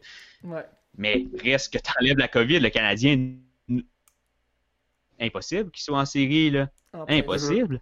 Mm, c'est vrai. Fait est-ce que, est-ce que la Coupe Stanley, est-ce que la Coupe Stanley va vraiment valoir, euh, jamais ça va valoir autant, mais est-ce que ça va valoir le, le est-ce que ça va être le fun de la gagner? C'est sûr que oui, mais c'est ça va tellement être spécial. C'est c'est fou. C'est juste fou. Je pense à une équipe comme les Blackhawks de Chicago qui ont des joueurs comme euh, Kane, Taze, qui peuvent amener leur équipe en la finale si tout marche bien présentement, mais qui n'étaient pas censés faire les séries. Euh, exact. Je pense que c'est un bon, je pense que ça pourrait être un très bon exemple avec des, des gars qui, ont, qui, ont, qui savent gagner, avec des gars, mhm. des vieux gars qui là, faut. Ok, oui, ça va être dur euh, de revenir après deux mois, mais oui, ça va être dur, mais pour les plus vieux gars là, la, à la Kane, Taze, Keith là, ça va être peut-être un repos qui va avoir très été très bénéfique. Là. Ça, faut pas l'oublier non plus. Ça va dans les deux mm-hmm. Mm-hmm. Oui, les gars peuvent être couillés, mais les gars peuvent être très reposés aussi. Ça peut devenir terriblement dangereux. Puis on s'entend qu'on perd pas nos skills. Les, mains, les joueurs, non, ils auront toujours. Fait un Kane va rester un Kane. C'est juste qu'il sera pas à 110% comme normalement. Ce sera pas le joueur. Si on parle. Si on, si on parle des Hallers, McDavid, Gerzatel, les deux reposés, après la saison qu'ils ont eue, est-ce que, là, là c'est un, un, autre débat, est-ce que ils vont avoir profité du repos ou eux, après la saison magique qu'ils ont eue, au contraire, ils, vont avoir perdu leur momentum? Hmm. C'est une question qui ça va être différent pour chaque joueur. C'est pour ça que c'est terriblement difficile de dire quelle équipe va aspire à gagner parce que toutes les équipes aspirent à gagner. Ça dépend vraiment des joueurs. Il y a tellement de questions. Des gars comme euh, pour le Canadien, est-ce que Max Domi va pouvoir jouer? C'est une oh. question qui changerait énormément de choses. Est-ce que Price va avoir profité du repos ou bien il va être pas, il sera pas dans sa bulle, il sera pas capable de revenir fort? Est-ce que des gars comme Crosby, Malkin vont être dominants ou bien si eux vont être rouillés? Il y a tellement de questions, puis on pourrait en faire des, on pourrait en poser des questions de même sur chaque, chaque, chaque formation, sur chaque joueur. On ne sait pas comment les joueurs vont réagir à ce retour-là. Comme j'ai dit, ça va être différent pour tous les joueurs et surtout tous les gardiens. Les gardiens vont avoir un énorme mot à dire, plus que d'habitude en série, j'ai envie de dire. Oui, effectivement. On sait qu'un Price peut changer la donne en quelques rencontres. Tout à fait d'accord, vraiment. C'est toi qui as une ah, série surtout... en 5 matchs. Mm-hmm. Exact. Puis, tu sais, si ça avait été un 2 de 3, ça, ça aurait été encore, oh. encore pire. Mais, mais même un 3 de 5, ça reste. Euh, tu sais, tu, gagnes les, tu gagnes les deux premiers matchs, là. T'es euh, parti. Tu sais, sur un, sur un 4 de 7, gagner deux matchs, c'est facile de dire, ah, c'est deux matchs, on va aller gagner deux games à la maison puis revenir. Là, deux choses. L'autre équipe en a juste un à gagner de plus. Puis deux, il n'y a pas d'aller gagner deux matchs à la maison. Il n'y en a pas de maison. Là. Ouais, c'est ça. Là, tu es devant personne. Tu peux, tu peux pas bénéficier de l'énergie que tu te dis que la foule va t'apporter. Ou même, même veux pas, la foule adverse, ça peut être une motivation de dire OK, là, on va aller leur voler deux games à eux autres à la maison. Mhm. Là, il n'y a personne à la maison. Là. Personne, personne, personne joue tout en Suisse sur un territoire neutre. Là. tu sais, c'est, ça peut changer. Juste, juste, juste ce fait-là de ne pas jouer à, devant des partisans, que ce soit visiteurs ou local, ce fait-là vient tout changer pour l'énergie des joueurs. Il y a des joueurs qui vont peut-être super bien réagir à ça. Des joueurs peut-être qui ont de la misère à gérer la pression, que là, ils vont, ils vont plus la sentir, la pression, puis qu'ils vont exploser. Tu sais, on sait pas. Puis d'autres gars, peut-être, qui carburent à l'énergie de la foule, vont être invisibles autant que la foule. Effectivement. Mm-hmm. Non, c'est, ça va vraiment être plein de choses difficiles à déterminer. C'est beaucoup de si, beaucoup de peut-être. Vraiment, ces séries-là vont être spéciales pour tellement de raisons. C'est mm. c'est excitant à voir, mais ça fait un peu peur, vraiment. Là, c'est, euh, pour avoir vu euh, du soccer en Allemagne, le jouer pas de partisans, c'est vraiment une toute autre expérience. imaginez dans des gros buildings de 20 000 places où il y a plein d'échos, de voir des gars batailler pour la rondelle, d'entendre Claude Julien sacré après ces gars parce qu'il y en a un qui fait pas un back-check. Vraiment, ça va être spécial, ça va être plaisant, mais pour plein d'équipes, ça va être déterminable dans la course aux séries. Mhm. Maintenant, Marc-Antoine, on va commencer avec toi.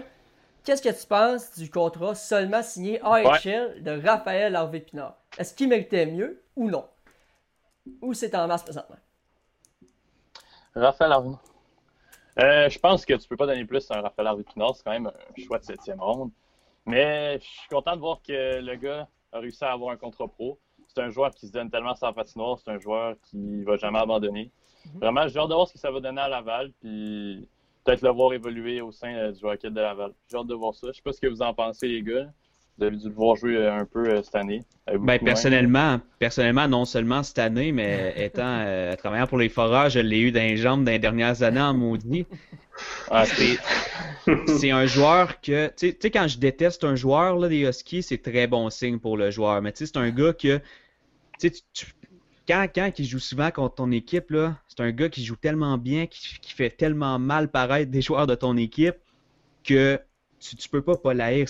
Mais tu sais, je, je l'haïs, mais dans le sens positif du terme. Tu sais, je, quand je le regardais jouer, tu t'enlèves l'uniforme des Huskies sur lui, là c'est un joueur que j'adore. Cette année, avec les Sags, avec les Sags je le trouvais magique, ce gars-là. Euh, un gars avec un, leader incroyable, un gars avec une super bonne vision, mais surtout une éthique de travail irréprochable. Et ça, je pense que ça va faire du bien au Rocket. Est-ce qu'il aurait mérité mieux? Je pense que le, Canadien pouvait simplement pas s'offrir mieux parce que euh, on sait le nombre de contrats qui est très, très limité au niveau de la Ligue nationale. Là, il a fait un contrat avec le Rocket, ça vient euh, donner du lousse un petit peu au Canadien. Ben, du lousse. Le, le, Canadien pouvait juste pas se l'offrir, donc c'est même pas du lousse. C'est juste de donner la chance à, à, RHP de, de prouver ce qu'il peut faire à Laval. Et ensuite, ben, s'il fait bien, je suis certain que le, Canada, le Canadien n'hésitera pas deux secondes à lui offrir un contrat avec mhm. euh, des possibilités de jouer dans la Ligue nationale. Et je suis certain qu'il va bien paraître parce qu'un gars avec une aussi bonne éthique de travail, combiné à un talent comme il a, ça ne peut pas mal faire à Laval et pourquoi pas au Canadien dans quelques années? Que, comme j'ai dit, c'est un gars que j'ai adoré détester. C'est un. Quel, quel leader? Je, je, peux juste apprécier un gars euh, avec autant de leadership euh, dans la LHGMQ pour vrai.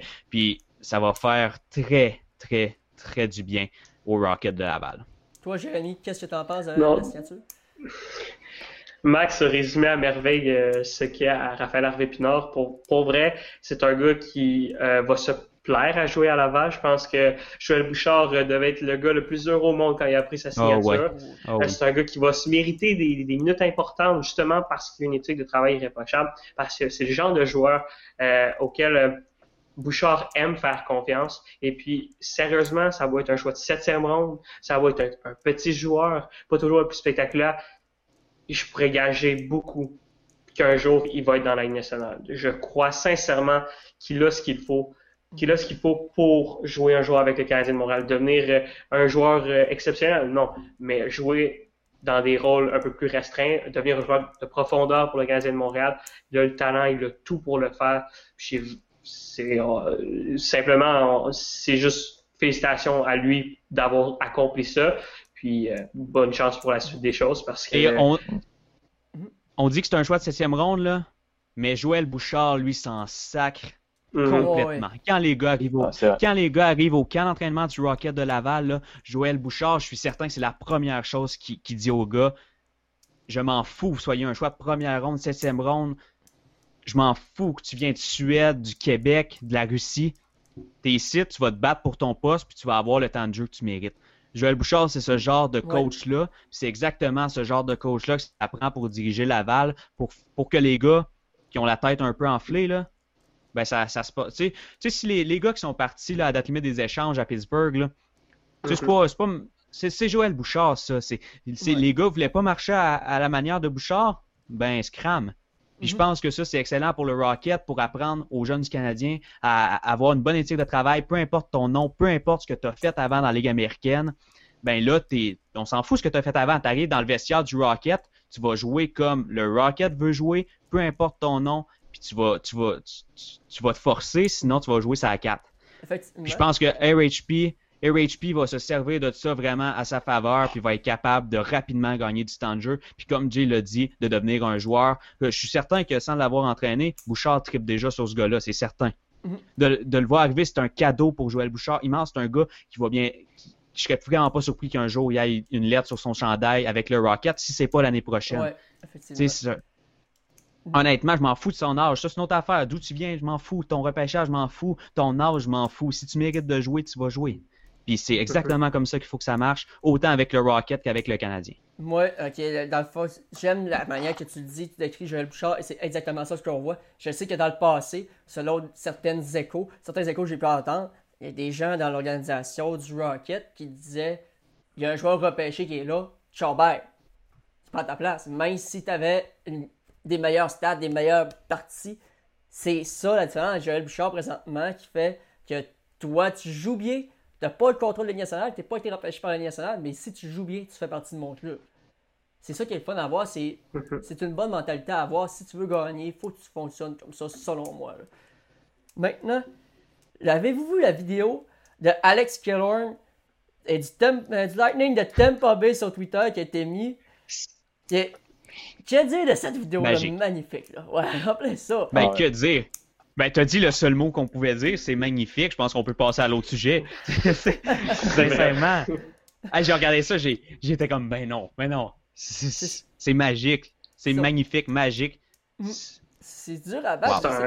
C'est très bien pensé du côté du, Lightning ou du joueur ah. qui a eu, l'idée en question. Ah, oh, je vais le regarder après. Je m'ennuie Non, c'est un, coup de com incroyable pour vrai, un très bon coup marketing. Ah. Puis vraiment, On n'en a pas assez parlé. Mm, non, vraiment. Ça n'a pas assez circulé au Québec, ça aurait dû circuler partout. Ça, c'est un coup de génie. Mm, effectivement. Sincèrement, le wow. Maintenant, Marc-Antoine, on parlait d'un espoir du Canadien, Alexander Ramanov. Est-ce que, selon toi, ça vaut la peine de signer son contrat dès maintenant, brûler un an de son contrat pour le faire jouer dans les séries. Si Batman ben, accepte. En partant, on ne sait même pas s'il peut jouer. Euh, on en parlait tantôt, on n'est pas sûr si vraiment on veut gagner euh, la première ronde. Euh, mais je pense qu'il fallait s'assurer de le signer. Euh, je pense pas que en le faisant jouer encore en, Russie, je pense pas que c'était la meilleure idée. Je pense qu'on veut s'assurer qu'il signe avec le Canadien. Je sais pas ce que vous en pensez, les gars, mais je pense que c'était le bon choix de le faire signer. Oui, Ouais, ouais, absolument. Et est-ce que là, je vais, je vais tourner la question, est-ce que ça peut peut-être être avantageux pour le Canadien? Pas, nécessairement côté hockey, mais côté futur contrat de Romanov, d'immédiatement brûler un an de contrat pour lui faire signer son contrat pont plus tôt pour le signer peut-être moins cher dans deux ans, parce que peut-être que dans trois ans, je dis un exemple, il pourrait demander 5 millions, mais dans deux ans, il pourrait en demander trois. C'est vrai. C'est une question aussi qu'on se pose pas assez, je trouve. Fait que ça pourrait devenir avantageux côté financier aussi pour le Canadien de le signer immédiatement. Je, je sais pas, je lance ça comme ça. Je vous pose la question à vous, savoir ce que vous en pensez. Personnellement, je pense que ça pourrait être une bonne idée de, mais tu sais, encore là, c'est Bergevin. Je pense que Bergevin a une bonne, une bonne relation avec son agent. Puis ensemble, ils vont regarder ce qu'ils peuvent faire. Puis je pense que sans nécessairement se faire de cadeaux entre eux, ils vont pouvoir peut-être contenir de quelque chose. OK, on va le signer, mais dans deux ans, on s'attend à un certain retour d'ascenseur, tu sais. Mm-hmm. Non, je ouais, vraiment, j'avais jamais vu la situation comme ça, mais c'est vraiment intéressant. Puis après ça, c'est ça va être important. De, il va pratiquer avec l'équipe. Puis le Claude Julien puis le staff d'entraîneur va voir qu'est-ce qu'il peut offrir maintenant. Et puis, personnellement, ça peut être vraiment bénéfique de donner ces cinq, ces trois, quatre, cinq parties-là contre les Pingouins parce que ça va être un niveau de jeu vraiment différent. Il va y avoir beaucoup d'intensité. Donc, ça va pouvoir vraiment être intéressant de le voir jouer pour l'évaluation du joueur, pour savoir, l'équipe va pouvoir savoir, OK, bon, Romanov est rendu là, il est rendu, non, il est peut-être pas rendu dans la non, il est peut-être rendu plus près qu'on pense. Bref, l'évaluation va pouvoir se faire là. Et en début de l'année prochaine. Mais euh, vraiment, j'aime beaucoup ton point, Max, parce que c'est vrai que ça pourrait faire du bien parce que dans deux ou trois ans, la situation financière du Canadien va être vraiment différente. On n'aura pas 8 millions de plus. C'est Dano Gallagher vont demander des contrats. Des jeunes comme Kotkaniemi, comme euh, Suzuki, comme Mété vont tous redemander des contrats, donc plus d'argent. Donc, ça va, ça va peut-être être là où il va falloir manœuvrer. Puis un Romanov, ben, on ne pourra peut-être pas le garder à 5 millions, mais on va peut-être pouvoir le garder à 2,53. Exact. Puis je pense qu'on parlait tantôt de la différente pression avec les arénas vides. Est-ce que Romanov, ça pourrait être un, bon dosage de pression? Tu sais, c'est un, petit compromis, je dis ça comme ça.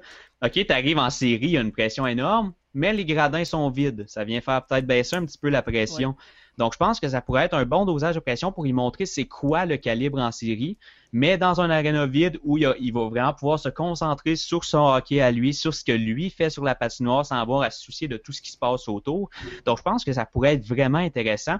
Puis, il y a une coupe de jours où j'étais zéro de cet avis-là. Là. Il y a une coupe de jours je voulais rien savoir de voir Romanov brûler une année de contrat, mais là, il y a l'impact financier que j'ai amené précédemment, mm-hmm. plus l'impact de autant pour le jeune que pour l'organisation, comme tu as dit, Jay, de voir, OK, il est rendu où. Tu sais, mettons, tu mets ce gars-là, tu dis, hey, il tape sur le dos, là, c'est toi qui commences sa glace. Première, premier chiffre, tu commences avec Weber contre Crosby. Tu sais, juste voir, juste, juste voir comment le kid réagit. Je pense que c'est le moment parfait pour faire des tests parce que tu perds, t'es gagnant dans le sens que tu draftes tôt, tu gagnes, t'es gagnant dans le sens que Romanov va avoir permis à ton équipe d'avancer puis va avoir pris cette expérience-là. Donc, je pense que de mettre Romanov, ça devient de plus en plus avantageux et dit. Puis en même temps, ça, je pense que ça pourrait faire comprendre aux partisans quel genre de joueur qui est. Tu sais, je pense pas que Romanov arriverait comme un Macar. Moi, j'ai toujours dit Romanov va être un, très bon top 4, plutôt défensif, physique, mais va pas, va, va, va pas faire 50-60 points par saison. Donc, je pense que de l'amener en série, ça permettrait aux partisans de comprendre l'impact que ce gars-là peut amener, non seulement peut-être un peu offensivement, mais surtout, surtout, surtout défensivement, physiquement en série. Je pense que ce gars-là, ses épaules là, gagneraient beaucoup à, arriver directement en série pour qu'il lance des messages, pour qu'il dise Hey, j'ai peut-être 20 ans, là, mais je suis capable de te souhaiter la bienvenue avec mes épaules. Mais, tu sais, je crois qu'on peut faire une comparaison, je dis en gros, là, à Alexis Yemelin un peu le style de jeu. Peut-être pas pareil, il ne sera pas pareil à Emeline, mais niveau physique, niveau défensif, je crois qu'on peut peut-être faire une petite comparaison entre les deux joueurs. Ben, moi, je dis que. Ben, j'ai souvent dit que c'était un Yemelin de luxe. Mm. Tu sais, c'est un petit mélange entre chic. J'avais entendu euh, Steph Leroux le comparer à Francis Bouillon. Et ça, j'avais adoré ça. Moi, je pense que c'est un petit, c'est un mélange de bouillon de Yemeline de luxe, qui est un joueur exceptionnel. Faut pas oublier, là, les gens le voient arriver beaucoup trop gros, puis ça me fait peur, ça, parce que si ce gars-là arrive, puis il fait pas 50 points, j'ai l'impression que les gens vont être déçus. Si ce gars-là arrive, puis est capable d'être un Yemeline de luxe pour un choix 38e overall, là, ben, hey, Colin, ça revient à ce que je disais il y a, il y a hein, ça fait longtemps qu'on jase, mais il y a un petit bout. Euh, un, joueur choisi 38e, s'il devient un, un bon top 4, là, ben c'est une victoire. C'est une solide victoire. Fait que, tu sais, je veux pas que les gens soient déçus si c'est un Yemeline de luxe. Au contraire, faut être heureux si ce gars-là devient un mélange de bouillon puis de Yemeline de luxe puis qui frappe puis qui est bon défensivement. Puis faut pas être déçu. Au contraire, faut se réjouir de cette sélection-là qui est incroyable, 38e overall, parce que les défenseurs défensifs comme ça en série, là, oh qu'on va aimer ça de l'avoir. C'est vrai. Mais, Vraiment, tout a été dit. Oui, tout a été dit, mais bon, il reste deux, trois sujets que j'aimerais parler. J'aimerais savoir, qu'est-ce que vous pensez des joueurs, des trois joueurs qui n'ont pas reçu le contrat du Canadien, soit Samuel Wood qui a eu 52 points en 44 parties cette année avec les Saguenay, Cole Fonstad 78, 74 points en 60 parties, avec dans la WHL, et Alan McShane, qui a eu euh, seulement 67 points. C'est une diminution comparée à l'an dernier. Qu'est-ce que vous pensez des trois joueurs qui n'ont pas reçu le contrat? Est-ce que c'est normal selon vous? Moi, je pense que le dossier a été un peu mal géré dans le sens que euh, c'est plate de devoir laisser aller des cas comme ça. Je pense que Hood, n'a pas prouvé qu'il pouvait recevoir un contrat, donc il ne l'a pas eu. Les deux autres, sais, oui, mais une production offensive, ça veut pas nécessairement dire que tu mérites un contrat parce que, tu sais, ça, oui, c'est des très bonnes productions, mais la NHL est un tout autre niveau. Mhm. Donc, je pense que ce qui a été mal géré par Bergevin, puis encore cette année, on a quoi, 14 choix au repêchage? Euh, oui. Montréal, je peux pas croire qu'on va encore repêcher, parce que si on repêche encore, euh, si on repêche 14 joueurs, là, dans 2-3 ans, la même situation va arriver, il va falloir en laisser aller 5-6 je peux pas croire qu'il y a une gestion qui est faite de cette façon-là, de laisser aller des, bons prospects comme ça. J'ai un peu de misère avec ça. C'est littéralement des choix gaspillés. Euh, euh, McShane puis Funstad, c'est des choix de quoi Troisième? De troisième. Non, non, c'est. Quatre ou cinquième? Non, non, c'est vraiment plus tard que ça. C'est des choix plus late. Ok.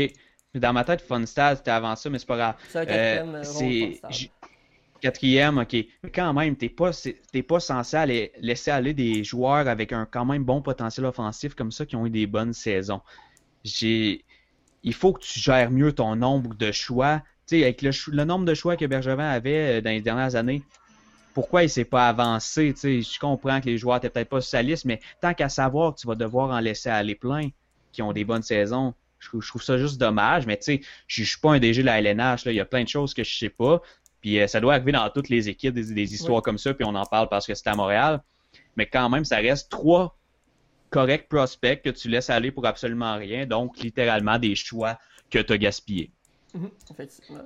Mais en même, personne, je suis pas du même avis là, quand même, parce que personnellement, je pense que les trois joueurs qui ont passé le contrat, premièrement, on en a parlé dans le cas de Raphaël Harvey Pinard, le Canadien ne pouvait pas se permettre, premièrement, de les signer. Et puis, dans les dernières années, c'est, ce sont des joueurs qui n'ont pas démontré, ils, ne se sont pas développés autant qu'espéré. Ouais. au moment de se faire repêcher, il avait l'air d'un très beau projet, mais il n'y a pas eu le développement espéré. Même chose pour McShane, même chose pour Hood.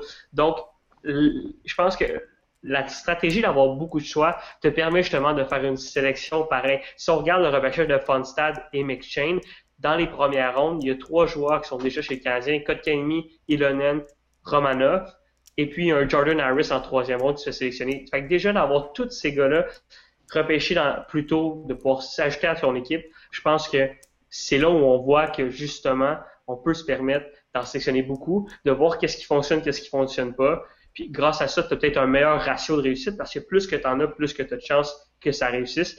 Si, mettons, si disons, on n'avait pas signé un gars comme Cam Illis, mais on avait signé un gars comme Cole Fonstad, la situation aurait été différente parce que Illis a bien progressé, puis a prouvé que vraiment il méritait de passer au prochain niveau. Les trois joueurs qui ont pas reçu de contrat n'ont pas prouvé. Ils ont prouvé qu'ils avaient un beau talent, qui peut-être vont se ben, progresser, se développer un peu plus sur le tort. Mais présentement, ces gars-là ne méritaient pas de contrat. Donc, je suis choix gaspillé, je suis plus ou moins d'accord, mais je comprends que c'est sûr que ça fait mal. Quand tu vois que tu sélectionnes 12, 13 gars, puis tu dois en laisser partir 3, 4, c'est sûr que ça fait mal, puis c'est pas toujours plaisant je suis d'accord pour McShane puis euh, Hood. Funstad, je pense que c'est un gars qui aurait mérité, euh, malgré sa courbe de progression qui est pas nécessairement très sexy, euh, comme tu l'as dit, qu'à son repêchage, c'était un beau projet qui, qui a pas tellement avancé, qui a peut-être eu un blocage, mais je pense que c'est un gars quand même qui aurait mérité lui un contrat pour les deux. Hood, je suis, je suis persuadé que c'est pas le cas malheureusement, même si c'est un Québécois que j'apprécie. McShane, peut-être un peu plus, mais vraiment Funstad, un gars que j'ai toujours adoré, que je pense qu'il a quand même un beau potentiel. Fait que dans ce cas-là, je trouve que c'est plate de laisser aller un gars comme ça. Mais pour, pour le reste, que, pour le reste, je suis du même avis de tout ce que tu as dit, là, c'est certain. Mais euh, c'est encore là, c'est une question de gestion, puis je comprends que c'est vraiment pas facile pour Bergevin, puis même lui, ça devait le faire chier de devoir aller laisser, de, de, devoir laisser aller un gars comme Funstad. Qu'est-ce qu'il aurait pu faire autrement? C'est une bonne question. Tu sais, j'ai pas toutes les feuilles des derniers repêchages devant moi pour euh, comparer, puis pour, mais tu sais, c'est sûr que c'est facile en ce moment pour moi de dire c'est plate de le laisser aller. J'ai pas de solution à amener pour le moment concrètement. Il faudrait que je travaille un peu sur, ces dossiers-là. Là. Mais je pense a quand même une gestion différente qui doit être faite en vue du prochain repêchage. Je pense qu'il faut quand même apprendre de cette erreur-là, si on peut appeler ça une erreur, parce que je peux pas croire que le Canadien va repêcher 14 joueurs au prochain repêchage. Il n'y a, pas une équipe qui fait ça, repêcher 14 gars dans le même repêchage, à part moi à NHL. non, vraiment, tu as tout à fait raison. Et puis, euh, la chose qui, par exemple, va falloir euh, s'armer de patience un peu, c'est que ces trois joueurs-là sont éligibles au prochain repêchage encore. Donc, si Fonstad est ignoré, le Canadien va pouvoir lui offrir un contrat comme Raphaël Arpidon, un contrat de Ligue américaine, et c'est peut-être ça le plan. Sais que Benjamin veut amener Fonstad, veut amener McShane, veut amener Hood, mais ils vont, ils vont attendre, s'ils sont pas sélectionnés, ils vont leur offrir des contrats AHL. Donc, ça va être à voir, mais c'est certain, comme tu l'as dit, Max, sélectionner 14 gars, c'est très rare. Puis surtout dans la position du Canadien, on en a repêché beaucoup de fois dans les dernières années.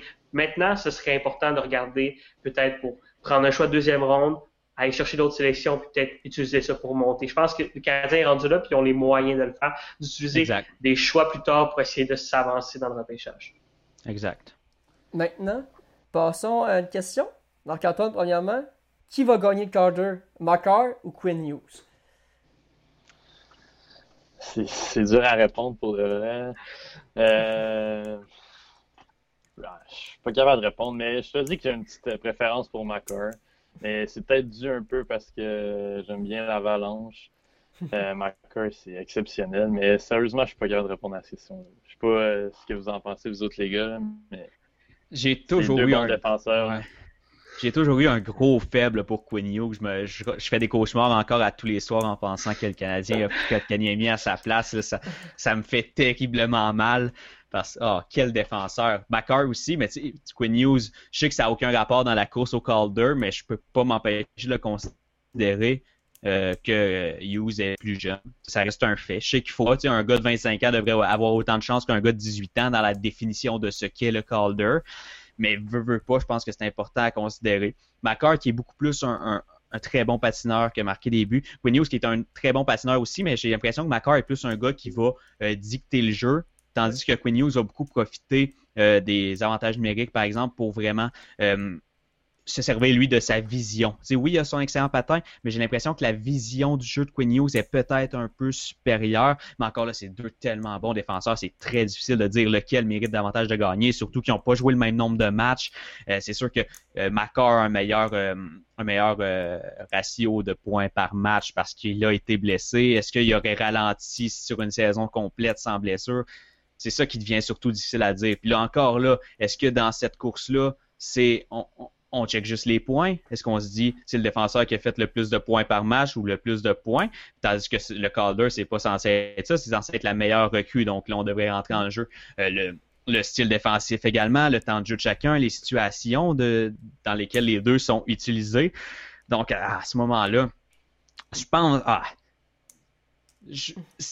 personnellement, j'aime mieux Quinn. Ça, je le, le cacherai pas. Je, trouve ce gars-là exceptionnel, tout autant que Macar, très personnellement, j'ai un faible pour Hughes, mais je pense que je donnerais le Calder à Macar. Oh.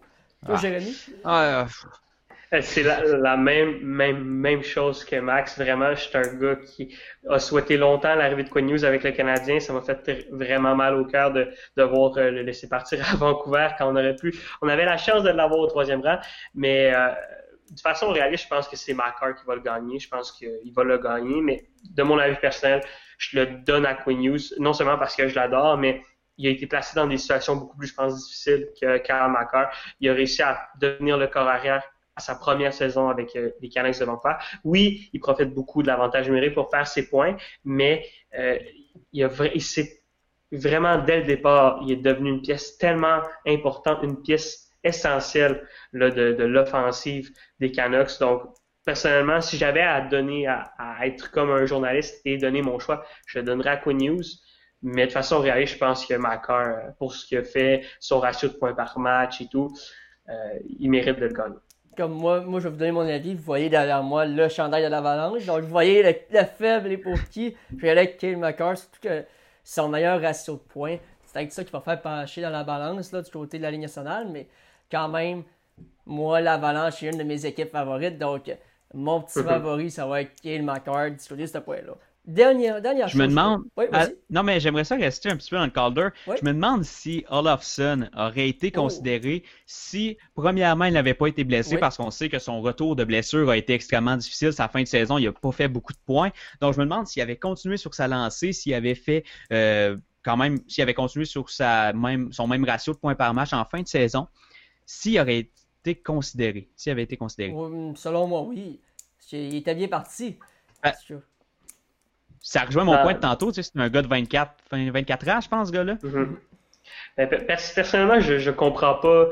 Euh, oui, par définition, le Calder, c'est peu importe l'âge, mais je comprends pas comment on peut mettre euh, sur le même pied d'égalité un gars qui a 24 ans et un gars qui a 19 ans.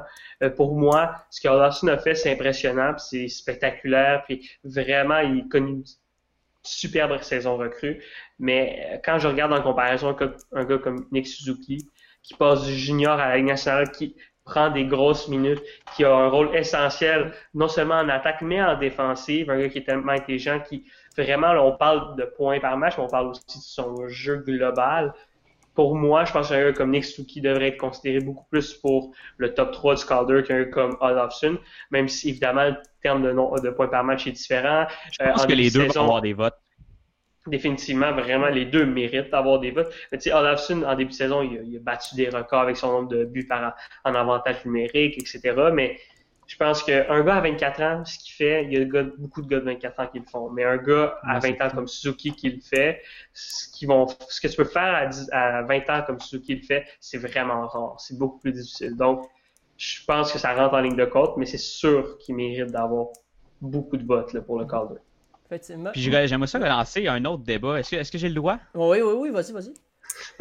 Je trouvais peut-être ça intéressant. Tu sais, on parle souvent pour le Norris qu'il faudrait peut-être un défenseur offensif, un défensif, un trophée pour chaque. Est-ce que ça pourrait être intéressant aussi pour la recrue de l'année d'avoir un offensif et un défensif? Et à ce moment-là, deuxième volet de la question, est-ce que Macar et You seraient considérés pour l'offensif avant le défensif? Hmm. Ben, ben personnellement, je pense que je pense qu'un gars comme Macar Hughes, pour répondre à ta dernière question, je pense que, étant donné le rapport offensif, c'est le joueur qu'ils sont, ça serait dans la catégorie offensive. Mais Et Suzuki pourrait être évidemment, oui, pour un jeu plus global. Mais personnellement, l'idée pour laquelle je milite depuis plusieurs années, c'est deux trophées distincts, donc le Calder pour la recrue de l'année et un trophée genre révélation de l'année. Donc un gars comme Panarin, un gars comme Panarin l'avait gagné l'année de McDavid à 24, 23-24 ans, même chose pour Olafson, des gars qui pas nécessairement des recrues, ça peut être tout genre de, de, joueurs, mais ce genre de joueurs-là rentrerait dans cette catégorie-là. Pourquoi? Parce que c'est des gars qui sont arrivés sur le tard et se sont révélés être d'excellents joueurs. Et après ça, on pourrait conférer Calder à les joueurs de, disons, 20 euh, ans et moins. Donc là, on pourrait parler vraiment de jeunes recrues comme des Suzuki, comme des Hughes, comme des Makar. Personnellement, je pense que c'est ce genre de performance-là qui fit beaucoup plus avec la description que j'ai du Calder. Donc, personnellement, un trophée, un trophée Calder réservé aux jeunes et un trophée révélation de l'année réservé à tous ceux et celles qui se sont révélés. Là. Comme un peu dans la NBA, le joueur qui s'est le plus amélioré, en tant que Pascal Siakam a gagné l'an dernier, un peu ce genre de joueur-là. Un joueur que, euh, disons, Bo qui longtemps a été un très bon joueur, ou un Sean Couturier. C'est Sean Couturier, un excellent joueur, puis à un moment donné, boum, un 75 points, euh, devient un joueur extraordinaire. Et puis, c'est vraiment, je pense qu'il faudrait un trophée précisément pour ce genre de joueur-là. Donc, pour rester dans l'avalanche, on aurait pu parler d'un gars cette année comme Ryan Graves, par exemple. Oui. Ouais. Pour ce trophée-là. Il serait dans les finalistes, certainement. Donc, euh, avant de passer au dernier sujet, on a une question de William Paradis. Je lui demande que pensez-vous de l'approche que le Canadien doit avoir s'il repêche Alexis Lafrenière? Ben, l'approche, il, faut l'utiliser à la hauteur de son talent. C'est la mhm. seule réponse qui est, qui est, qui est possible d'offrir. Il faut immédiatement le mettre dans sa chaise, qui est un attaquant top 6, premier trio. Tu sais, je sais que le Canadien aime ça équilibrer peut-être des fois ses premiers trios, 1, 2, 3 trios, mais il faut vraiment le mettre dans les meilleures possibilités. Je pense qu'un trio Lafrenière, Dano, Gallagher pourrait être quelque chose de très intéressant. La même chose peut être Lafrenière, Domi, Gallagher. Je pense que il faut, il faut y offrir ce que lui Attends, je vais recommencer ma phrase parce que c'est pas clair. Il faut le mettre dans une position où lui va être capable d'offrir ce qu'il est capable d'offrir. C'est tout simplement C'est pas simple du tout finalement. Dans les bonnes conditions. Il faut le placer. Oui. C'est la bonne chaise. C'est ça, il faut le mettre. Pas, question qu'on pas question qu'on le mette sur un troisième trio là. C'est lui, il va arriver, là, puis il faut le mettre sur un top 6 immédiatement. Il faut le mettre sur le premier avantage numérique aussi. Puis ça, c'est pas une question. Puis je pense qu'il ne faut pas le surprotéger. Mhm. Face aux médias, face... il faut lui apprendre dès son jeune âge à gérer cette pression-là. Quoique je pense que c'est un gars qui est quand même déjà bien capable de le faire, qui a bien appris à le faire par lui-même. Je pense qu'il va falloir le placer dans la position où il va être dans les dix prochaines années. Immédiatement. Le plonger dans le bain, lui dire OK, ça va être ça. Donc, OK, tu vas jouer sur un premier trio du Canadien dans les dix prochaines années. Tu vas être vu comme une vedette. Tu vas te faire ramasser par les médias. Apprends à vivre avec dès tes 18-19 ans. Ça va être beaucoup plus facile par la suite. J'aime beaucoup mieux ça que de le mettre sur un troisième trio ou dire OK, tu vas apprendre tranquillement avec le. Non, pour jouer dès le premier trio, n'y a pas avec le puck, tu le mets sur le premier trio. Tout à fait. C'est vraiment un gars qui, qui mérite d'être placé dans les bonnes conditions pour réussir. Il a le talent pour le faire. Physiquement, il est mature. Vraiment, tu as la première dans ton équipe, mais là, avec des bons joueurs, mais là, utilise-le dans toutes les sauces. Fais-lui apprendre. Tu viens à Montréal, tu as signé ton contrat, tu t'en viens avec nous autres. Apprends dès maintenant c'est quoi la réalité d'être un Canadien. Puis après ça, je pense que la transition, elle va peut-être mieux se faire que si on le protège, on, le met dans Watt, puis là, on commence à filtrer les entrevues, faire ça, faire ci. Non, vraiment, t'es axé la première, t'as un statut, t'as voulu être le meilleur, ben prouve-nous que tu peux être le meilleur dans ces conditions-là. Après ça, pas de doute, le, gars a le talent pour réussir, donc si tu le mets dans ces conditions-là, il va donner du bon hockey. Puis je sais que tantôt, j'ai dit euh, que quand tu arrives au camp, il n'y a plus de choix de repêchage ou rien. Mais je pense que c'est quand même important de faire la distinction avec un, un gars comme, euh, comme Raphaël Arvitnor, un gars de deuxième ronde. La Frenière, c'est juste, c'est pas dans cette catégorie-là de dire t'arrives au... S'il y a un camp moyen, je pense quand même qu'un gars comme Lafrenière, un first overall, doit être considéré comme un first overall. Je pense que, tu sais, tantôt, j'ai parlé vite en disant, il n'y a plus rien, il n'y a plus de choix c'est vrai, mais il y a quand même des exceptions à faire et un premier choix overall mérite d'être considéré dans ces exceptions-là. Évidemment, je tenais à faire la nuance. Mhm. là-dessus, moi, je crois que tu as raison en plus. On a Simon euh, Tremblay, notre collègue de la table de hockey, qui nous dit que lui, on revient sur le point que Jérémy avait amené au début du podcast. Il aurait aimé voir Alexander, aimerait voir Alexander Holtz arriver à Montréal. C'est plus euh, possible que voir Alexis Lafrenière, bien sûr. Maintenant, dernière question que je vous pose. Est-ce que vous avez vu le logo des Silver Knight de Anderson, le nouveau club école des Golden Knights? Que pensez-vous de ce, logo-là? Moi, personnellement, je le trouve magnifique, sincèrement. Magnifique, c'est le mot. Oui, vraiment, vraiment. C'est très bien fait de la part de l'organisation.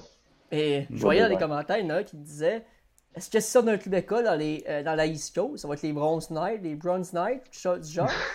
Est-ce que ça peut être une possibilité selon vous Ça serait magique. Je crois que ça va peut-être falloir être plus original là, quand même. Ah, moi, je, trouverais, je trouverais ça hilarant. Ce serait ah, le genre des C'est vrai que ça serait, ça serait bien. Si on sait, ils font toujours. Ben, c'est un, bon c'est un bon coup marketing pour vrai, puis ça vient prouver à tous ceux et celles qui pensaient que le hockey à Las Vegas c'était pas possible. Ben, toi, un deuxième cube au Nevada, puis on n'arrête pas. Fait c'est vraiment une belle histoire, puis le logo, le, nom, je pense que c'est super bien. ça va être une, je pense, une, bizarrement, ça va être une des équipes de la HL les plus en vue, vraiment. On, va en parler beaucoup des Silver Knights. Et gars, vous avez-tu d'autres choses à, rajouter pour euh, les sujets ou un autre sujet que ben, vous aimeriez aborder? Il y a, il y a peut-être des prospects que j'aimerais ça parler. Oui, ben, moi, moi comme Jay, là. Euh, euh, vers la fin de mon top 31, j'ai un gars qui s'appelle Ozzy Wizblatt. Est-ce que ça, est-ce que tu connais, Jay? Oui, oui, oui un petit gars qui me fait beaucoup penser à un Brandon Gallagher, peut-être même plus talentueux, du moins si on retourne chez les juniors, qui a un potentiel fou, un leader, un gars qui patine, un gars qui est petit, mais qui n'hésite pas à, dropper les gants, qui joue comme un, gros gars vraiment. Et ce gars-là, là, il n'est pas classé par beaucoup de gens en première ronde. Là. Mais je serais vraiment pas surpris qu'une équipe décide de faire sa sélection, mettons, entre 25 et 35, là, parce que justement, c'est un, un battant, un gars qui, apporte beaucoup d'énergie et qui ne rêve pas d'avoir un Brandon Gallagher dans son équipe. Pour vrai, Wizblatt, là, je suis certain qu'on va beaucoup entendre parler de lui dans les prochaines années. C'est pour ça que j'ai pas hésité deux secondes à le mettre dans mon top 31. Jay, est-ce que tu as des choses à dire sur lui ou? Euh, je l'ai pas dans mon top 31. C'est un gars sur lequel je commence vraiment à m'intéresser beaucoup puis une des seules choses que je pourrais dire, c'est qu'il y a un prénom aussi intéressant que son potentiel. Ah, oui. Vraiment, là, c'est un, un, gars, t'as as vraiment bien résumé, c'est un gars qui apporte de l'énergie, qui a peur de personne, qui, qui oui, est quoi, 5 pieds, pieds 9 pouces, mais ne joue pas comme un petit joueur. Il y a ces joueurs-là qui sont petits, qui jouent comme des petits joueurs. Il y a des joueurs qui sont petits, mais qui jouent comme des gros joueurs. On pense à Marco Rossi cette année, on pense à Ozzy Weisblatt. Vraiment, c'est un gars là, qui, qui vraiment va faire le bonheur de l'équipe qui va s'installer parce que encore là, oui, il est petit. S'il perce pas offensivement, mais il va t'apporter autre chose. Donc, c'est un, un, très beau choix. Je pense, je suis pas du même avis. Je pense, je pense que je serais prêt à prendre un risque sur lui en deuxième ronde. En fin de première ronde, encore là, ça dépend beaucoup de ton organisation, mais c'est un, vraiment un, un, sacré beau joueur de hockey. Et un dernier joueur dont j'aimerais parler. Et là, je, pense pas que vous seriez surpris si, si vous me connaissez un peu. Emile Andrea, qui est un petit défenseur, je l'appelle, je l'appelle affectueusement mon Eric Brandstrom version Walmart. C'est, il me fait tellement penser à Eric Brandstrom, ce gars-là. Il y en a qui le voient sortir aussi loin que la troisième ronde et je peux pas leur en vouloir. C'est un gars qui a un, c'est un high, risk, high reward. Voyons, mon anglais. Haut risque, haute récompense. je vais le dire en français. C'est un, c'est un défenseur petit gabarit qui, a suivi un peu le même parcours qu'un Eric Brandstrom. Donc, je l'ai beaucoup suivi cette année. Ça fait quelques mois que je suivais, puis j'aimais vraiment ce que je voyais de lui. Emile Andrea, je répète son nom, à surveiller au prochain repêchage. Lui, je, je voulais pas le glisser dans mon top 31, mais par amour, je l'ai fait parce que, tu sais, aussitôt que je compare quelqu'un à Eric Brandstrom, c'est certain que ce gars-là a une place spéciale dans mon cœur. Et pourquoi version Walmart? Eh bien, je pense qu'il y a un potentiel, un upside offensif moins grand que celui de Brandstrom, mais qui a quand même des superbes habiletés. On l'a vu euh, en Suède cette année, qui a, a, des très bons outils en main. J'aime beaucoup parler de coffre à outils lorsque, lorsque je parle d'un jeune joueur. Un jeune joueur qui a un coffre à outils rempli, mais qui a peut-être de la misère à débloquer ben, il les a quand même, ces outils-là. il les a, puis il va pouvoir juste apprendre à les utiliser davantage, à mieux les utiliser. Et là, genre, ça, je m'excuse, j'aime trop le prospect, il faut que j'en parle d'un autre. LJ Grants. Est-ce que, est que vous connaissez? Euh, non. LJ Grants? Oui. J'ai pas entendu parler, par contre. Un, un, un, grand défenseur suédois dont on n'a vraiment pas beaucoup entendu parler. Et ce gars-là, il y en a beaucoup qui voient en deuxième ronde. Moi, je serais pas surpris qu'il sorte dans les 15-20 premiers, honnêtement. C'est un gars un petit peu à la Sider, j'ai l'impression. Un gars qui a euh, les habiletés pour faire tomber des équipes en amour. Sider, c'était ça. Sider, personne ne voyait top 10. Son nom a sorti, la gueule des amateurs a tombé à terre. Je pense que Grant est ce genre de défenseur-là, un grand défenseur de 6 pieds 3 qui patine super bien, vraiment pour sa grandeur, un coup de patin très, très, très fluide également une intelligence pour se positionner sur la patinoire très solide. Seule chose qui fait que, on n'en a pas beaucoup parlé, j'ai l'impression, c'est pas son intelligence hockey. Son intelligence est superbe, mais parfois ses décisions sont très précipitées et ça crée des revirements. Et ça, je pense que ça lui a coûté très cher dans les rankings cette année. Donc, j'ai l'impression que c'est un gars qui, en étant très bien coaché, s'il a la tête au hockey, s'il est prêt à s'améliorer, s'il est prêt à euh, écouter les conseils de ses coachs, à bien entrer dans un système de jeu, qui va rapidement se faire un nom dans la Ligue nationale. Parce que pour vrai, là, c'est une question de, de secondes. Ce gars-là doit juste prendre des meilleures décisions plus rapidement. Parce que le reste, il y a tout. Il y a toutes les habiletés, il y a l'intelligence. Tu vois que l'intelligence est là, qu'il voit les bonnes choses, mais qu'il ne prend pas les bonnes décisions au bon moment. C'est un tout petit quelque chose que j'ai remarqué en regardant ces séquences et c'est quelque chose qui se règle assez facilement, mais qui peut aussi ne pas se régler. Ça dépend vraiment, c'est entre les deux oreilles que tout va se passer pour lui. Donc pour ça, je suis certain que ce gars-là sort en première ronde et je suis certain que des équipes l'ont sur leur liste assez haut.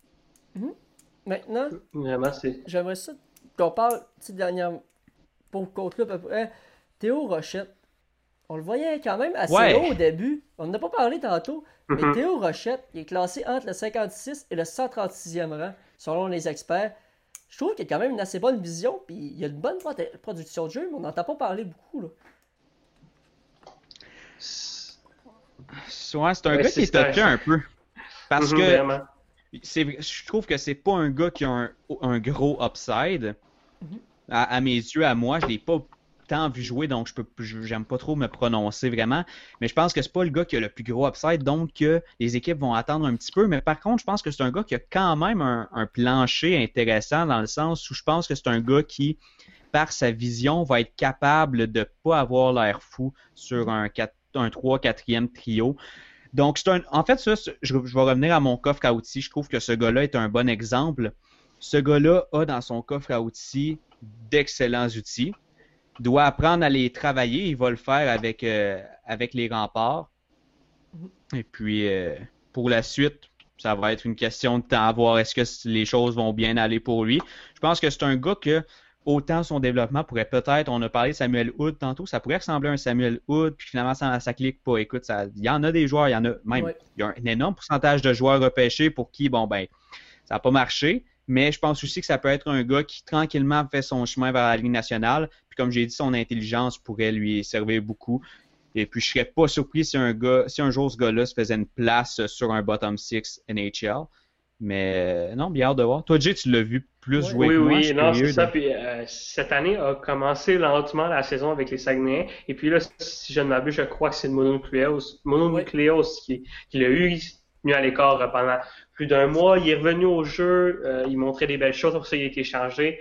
Euh, on parlait, je parlais de Thomas Bordelot que j'affectionnais particulièrement. Je, dirais que même comparaison euh, que, Max a fait plutôt avec euh, Emile Andrea, c'est un peu euh, le Thomas Bordelot du Walmart. C'est un gars au style de jeu semblable. Rochette a un jeu qui ressemble beaucoup à Bordelot, mais pour plein de raisons, je pense que l'upside offensif est pas assez grand pour euh, le voir performer dans la Ligue nationale. Euh, sur un trio un peu plus euh, défensif, troisième, quatrième trio, j'ai de la difficulté aussi à le voir là. Mais encore là, cette année, c'est vraiment une année spéciale pour lui parce que la mononucléose a changé bien les choses. Ça a été très difficile. Les premiers mois de la saison, ça, comme Yannick Jean le disait, son entraîneur avec les Sags, c'était vraiment un camp d'entraînement. C'était vraiment difficile pour lui cette année. Donc, l'année prochaine va nous en dire beaucoup sur le futur du joueur. Donc, cette année, impossible pour moi de me prononcer sur le joueur. Toi, Marc-Antoine, avais-tu quelque chose à dire sur Théo Rochette? Parce que, il me semble qu'on a eu la chance de le voir à l'œuvre à quelques reprises cette saison ensemble au, au Centre Georges Vezina. C'est sûr que Théo Rochette, c'est un, bon, un bon joueur, c'est sûr. Mais je pense pas qu'on va le. J'ai hâte de voir combien il va sortir. Euh, à Québec, sûr que je joue avec une jeune équipe. Je pense qu'il va prendre en maturité, euh, va retourner avec les remparts l'année prochaine. Puis ça va tout ça va jouer l'année prochaine, voir comment il va jouer. Puis mhm. il n'y a rien de certain avec lui. C'est vrai, puis en plus, les remparts, tu le dis, sont une jeune équipe, mais dans les prochaines années, les remparts vont être une puissance dans la ligue. Avec Patrick Roy derrière le, derrière le, banc, euh, va sûrement aider à pousser ses joueurs à devenir une puissance. Et Théo Rochette, je ne sais pas si c'est un joueur qui aime la pression. Je sais que Patrick, Patrick Roy aime mettre de la pression sur ses joueurs. Et s'il est capable de prendre la pression que Patrick Roy lui donne, ça va être un joueur qui va se développer énormément, selon moi, parce que j'ai pu le voir à l'œuvre. Ben, je parlais, mhm. je, parlais de coffre à outils, et justement, je pense que Roy, c'est un gars qui va aller pousser ses joueurs à bien utiliser leurs outils. Donc, je pense que c'est un très, très beau fit. Et je pense que les équipes, vont, les équipes au repêchage vont le voir, ça aussi.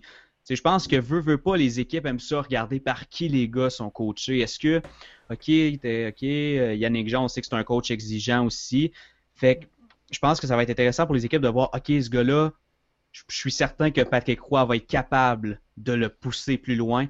Il y, a il y a des très beaux outils et Roy va être un gars parfait pour le pousser à utiliser ces outils-là. Donc, je suis certain que ça peut faire une petite différence au repêchage. Mettons que tu hésites entre deux coachs, puis entre deux gars, puis que les deux sont coachés par des, des joueurs, des gars très, par des coachs très différents.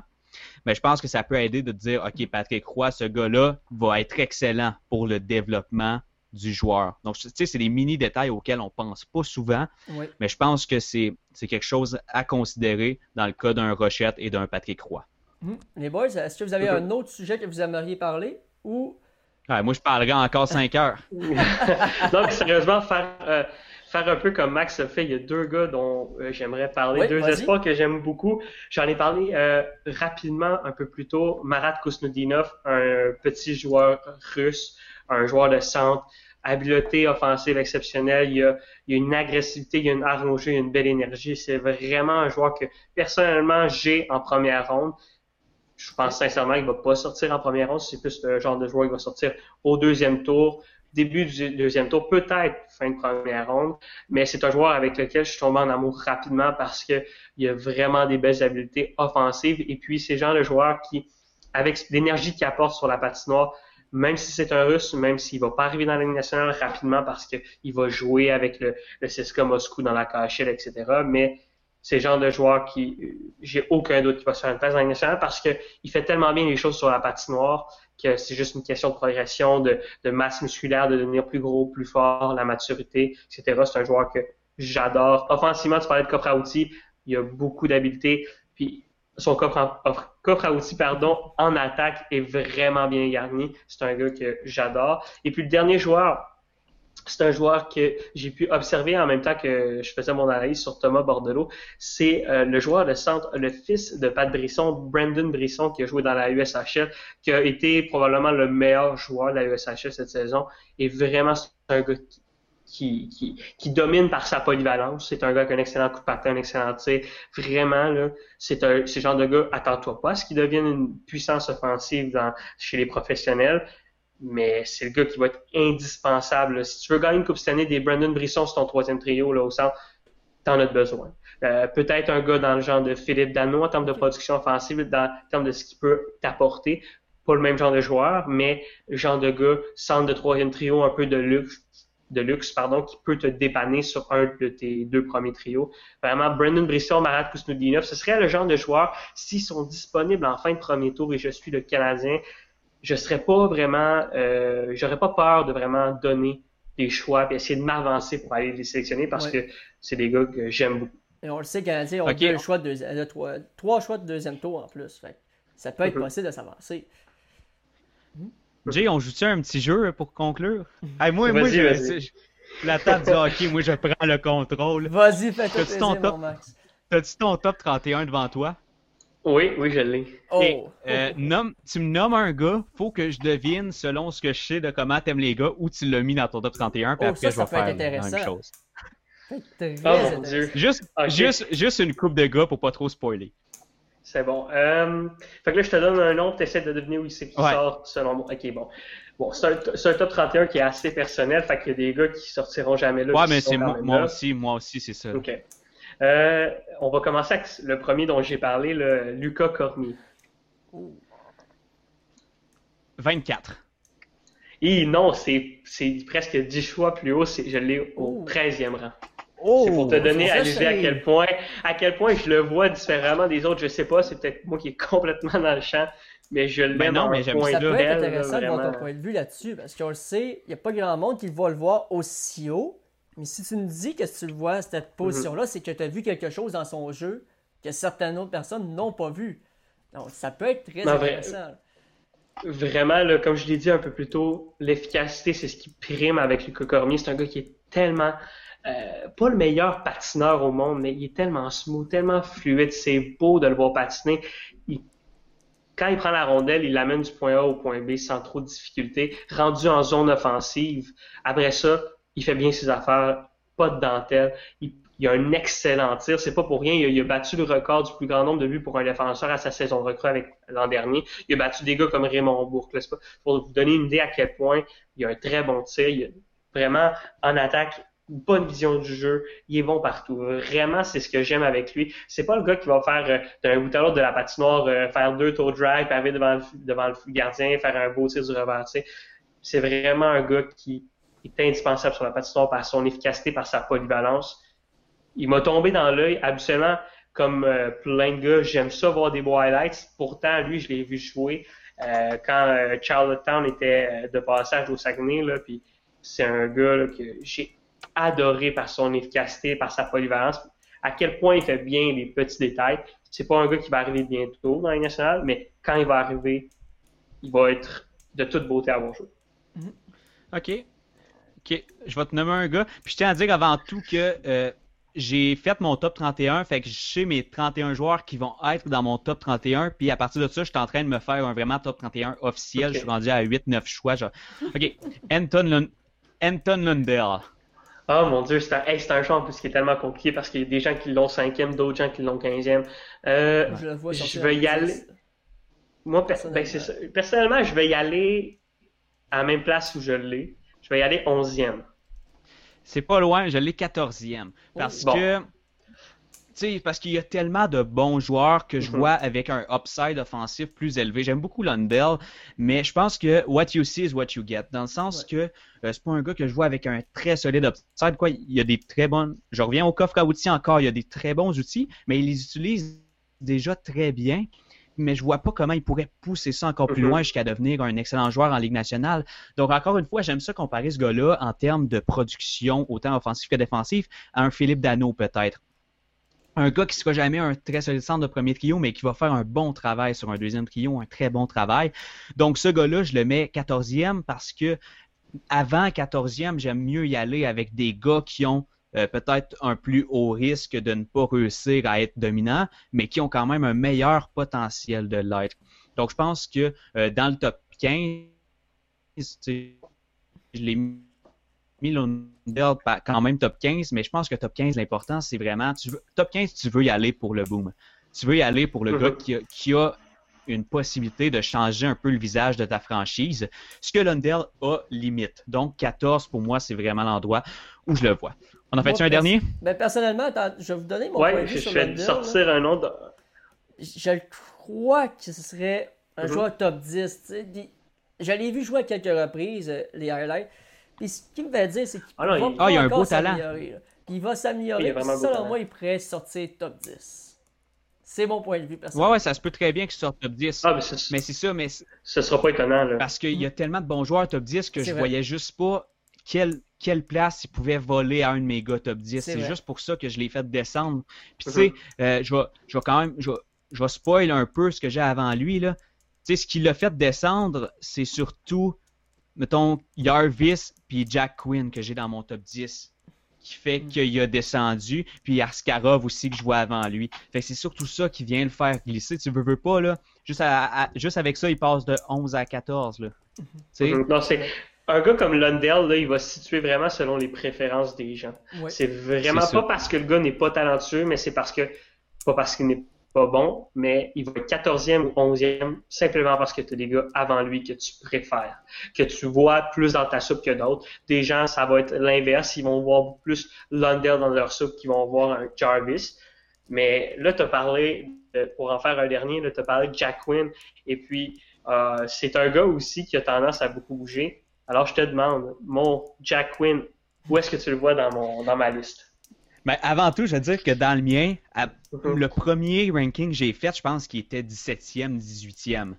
Là, je l'ai monté parce que j'ai fait mes devoirs sur lui. Puis, euh, Mais lui, je trouve que c'est un gars qui, au début, j'étais comme, ouais, il a sa production à. C'est ridicule sa production de l'année passée. Il avait quoi, 30 points? S'il était drafté l'année passée, ben, il était pas drafté, tu sais. Là, cette année, c'était un 18. Mais là, j'ai lu, ça a l'air qu'il était vraiment dans un rôle défensif. Fait que justement, de voir ça, qu'il était capable d'être solide dans un rôle défensif, ça m'a ça m'a poussé à le mettre plus haut. Donc, pour revenir au petit jeu, je pense que tu as ce gars-là 12. Et euh, un petit peu plus bas, j'allais au 15e rang. Je vais au 15e 15e. rang. Euh, personnellement, euh, c'est un gars sur, je vais l'admettre, j'ai encore bien des devoirs à faire sur ce gars-là, mais de ce que j'ai jamais été vendu sur le, le cas Moi de Jack plus. Quinn. J'ai jamais été vendu. Je reconnais ses qualités, que tout le monde l'adore, comme tu l'as dit. Il était cap... il- cette année, il n'a pas joué avec Marco Rossi. Il a joué sur un, un autre trio. C'est lui qui menait son trio. C'est un marqueur né. Mais je vois pas l'élément euh, vedette. Là. Je vois pas l'élément comme euh, coup de circuit qui pourrait donner un Non, 50 je suis buts dans le junior, oui, mais un 20-25 buts dans la Ligue nationale, totalement. Mais un gars de premier plan, non. Mais encore là, peut-être que dans un mois, je vais l'avoir dans mon top 10. Mais tu sais, mais c'est ça. Lui, c'en est un que, je parlais que j'étais en train de revoir mes choses Mhm. parce qu'il y a des choix dont je suis vraiment pas sûr. Ben, Quinn, justement, c'en est un que j'ai 11 en ce moment que je regarde en ce moment, tu sais, puis je serais pas surpris qu'il glisse à 15-16 là, dans mon Mhm. prochain ranking qui, lui, va être complètement en finale. C'est un, un gars sur qui j'ai fait des devoirs, mais que je suis pas convaincu encore. Je pense que j'ai été un petit peu hypnotisé par les mots de ses entraîneurs. Ça a l'air d'un gars tellement apprécié des entraîneurs, un peu à la Rossi. Fait que finalement, c'est peut-être juste les coachs des 67 qui, vendent beaucoup trop leurs joueurs. mais mais c'est ça, c'est un gars qui a l'air tellement apprécié. Mais justement, lui, c'est un gars qui a un bon plancher, mais un petit peu à la Lundell. Fait que d'après moi, dans mon prochain, peut-être que Lundell va passer avant. Ça, ça va être à suivre parce que même moi, en ce moment, je pourrais pas dire, il va vraiment falloir que je regarde beaucoup les deux. Parce que c'est des gars extrêmement touchés. Là. Même, je suis en train d'y repenser, je suis pas mal sûr que Lundell va passer avant lui dans mon prochain, mais j'ai des devoirs à faire Moi, du Ouais, côté de, du côté de Quinn, là, de mon bord, je pense que. C'est ça, c'est Oui, vas-y, vas-y.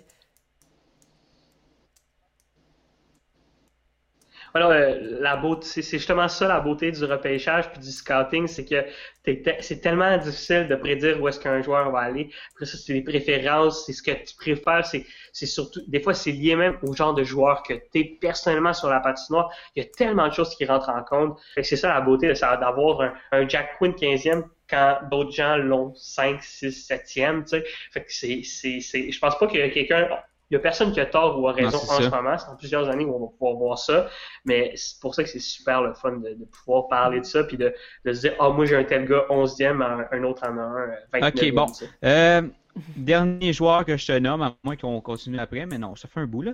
Ok, Ouais. lui, c'en est un qui va peut-être descendre dans mon, euh, dans mon top, mais pour le moment, je te demande où tu penses que j'ai mis Lucas Reichel. Reichel. Oh mon dieu. Ok, bon. Premièrement, tu l'as dans ton top 31, ce qui est mon cas. Oui, il est à, à toute fin. Euh, Lucas Reichel, euh, c'est un très bon joueur. Un bon coffre à outils, mais encore là, il n'y a pas. hmm, ah, et- c'est assez. Celui-là, il est assez difficile. Euh, mais tu vois, j'irais, j'irais 25e rang. Oh. 16e. Ouh. 16e. oh. C'est un gars. Parce que tu sais, je parlais tantôt de bien faire paraître ses coéquipiers, puis Mhm. c'est un gars au dernier World Junior Championship qui faisait bien paraître ses compatriotes allemands. Vraiment, là, Là-dessus, c'est un gars tu- qui. C'est un gars qui a bien fait paraître ses coéquipiers, qui a un coffre à outils pour y revenir encore, négociant avec ça, mais c'est un gars qui a un super beau coffre à outils, que comme, comme euh, tu sais, je vois pas vraiment est où la grosse coche entre lui et Stutzel. Tu sais, il y a, oui, euh, leur, leur euh, niveau de points n'a pas été le même en Dell, mais quand même, je trouve que tu regardes, tu isoles les deux gars, là, je trouve ça difficile de voir un gros upside du côté de Stuzol que euh, Raquel n'a pas. Donc pour ça, je, me voyais mal le sortir du top 20. Peut-être qu'il va descendre de quelques rangs, mais je serais très surpris que je le, je le mette dans mon ranking final en bas du 20e rang. Parce que c'est un gars qui, comme j'ai dit, fait bien paraître ses coéquipiers, des très d'excellentes habiletés. Je pense que c'est un gars qui a vraiment un potentiel d'attaquant top 6 au niveau de la Ligue nationale, ce qui est pas peu dire rendu autour du 20e rang. Donc, euh, vraiment, je suis pas gêné du tout de le mettre là. Et c'est, je tiens à dire que ce n'est pas le dernier Allemand que j'ai dans mon top 31. Oh. Bon, est-ce que je, peux, je peux m'oser en disant que c'est probablement JJ Peterka que tu as dans ton, top 31? T'as bien fait ça. Tu l'as-tu, toi? Euh, oui, je l'ai, je l'ai avant Reichel. Personnellement, je préfère Peterka pour euh, ses, petites ses petites habiletés de marqueur, mais sérieusement, les, les, trois Allemands sont tellement bons. Euh, encore là, Reichel, euh, je trouve qu'il y a un très bon potentiel. Ce que tu dis est, totalement juste selon moi, mais c'est vraiment en référence. Mais oui, non, c'est ça. Puis 16e, je trouve ça, super le fun. Comme je savais euh, Lucas Cormier au 13e rang, c'est super le fun d'avoir ben que. Y a, y a, pour, pour, pour l'instant, Peterka, moi, il est au 20e rang. Mm-hmm. Mais c'est le fun d'avoir une... nation comme les Allemands là, qui ont une bonne cuvée cette année. Contrairement aux autres années, on a vu quelques-uns sortir dans, les, dans tout le repêchage. Et là, vous parlez, il y en aurait peut-être trois qui sortiraient en première ronde. À part euh. les années des Allemands, il n'y en a pas eu beaucoup, les joueurs repêchés. Ça va être une des bonnes. avec, avec Moritz Sider, avec euh, Moritz Sider l'année passée, euh, c'est vraiment. Ils ont, ils ont, de quoi de bien l'Allemagne en ce moment. Présentement, ils ont l'air d'avoir un bon développement, le joueur. c'est toute la même question que j'ai avec eux, c'est le maudit niveau de jeu de la, de la DL, tu sais. C'est tellement nouveau qu'on a tendance à regarder de ce côté-là qu'on ne connaît pas vraiment ce niveau de jeu-là. Puis je pense que c'est dur pour nous, mais je pense même que c'est difficile pour les scouts. Fait qu'imagine pour nous. On, la connaît pas, on la connaît pas cette ligue-là, puis je pense que de plus en plus on va apprendre à la connaître à cause justement qu'on voit que Krim il y a du beau stock là-bas. Mais est-ce que des gars comme ça n'auraient pas été avantagés de venir jouer en, Amérique du Nord ou même d'aller jouer en Suède ou en Liga en Finlande où on connaît plus le niveau, où on aurait mieux pu les comparer avec d'autres joueurs? Tu, tu, comparais tantôt euh, Raymond avec Stouza. OK, on aurait aimé ça les voir dans la même situation. Peut-être que Stouzel aurait été meilleur que Raymond et que là, on aurait été certain. OK, c'est le, le troisième choix. C'est le deuxième choix même, tu sais. Fait que je pense que ces gars-là, en restant en Allemagne, mais est-ce que ces gars-là aussi avaient l'opportunité d'aller ailleurs? On ne sait pas, parce que Stouzel, il y a un an, on n'en parlait pas. Est-ce qu'il y a, peut-être eu des offres, mais peut-être pas non plus?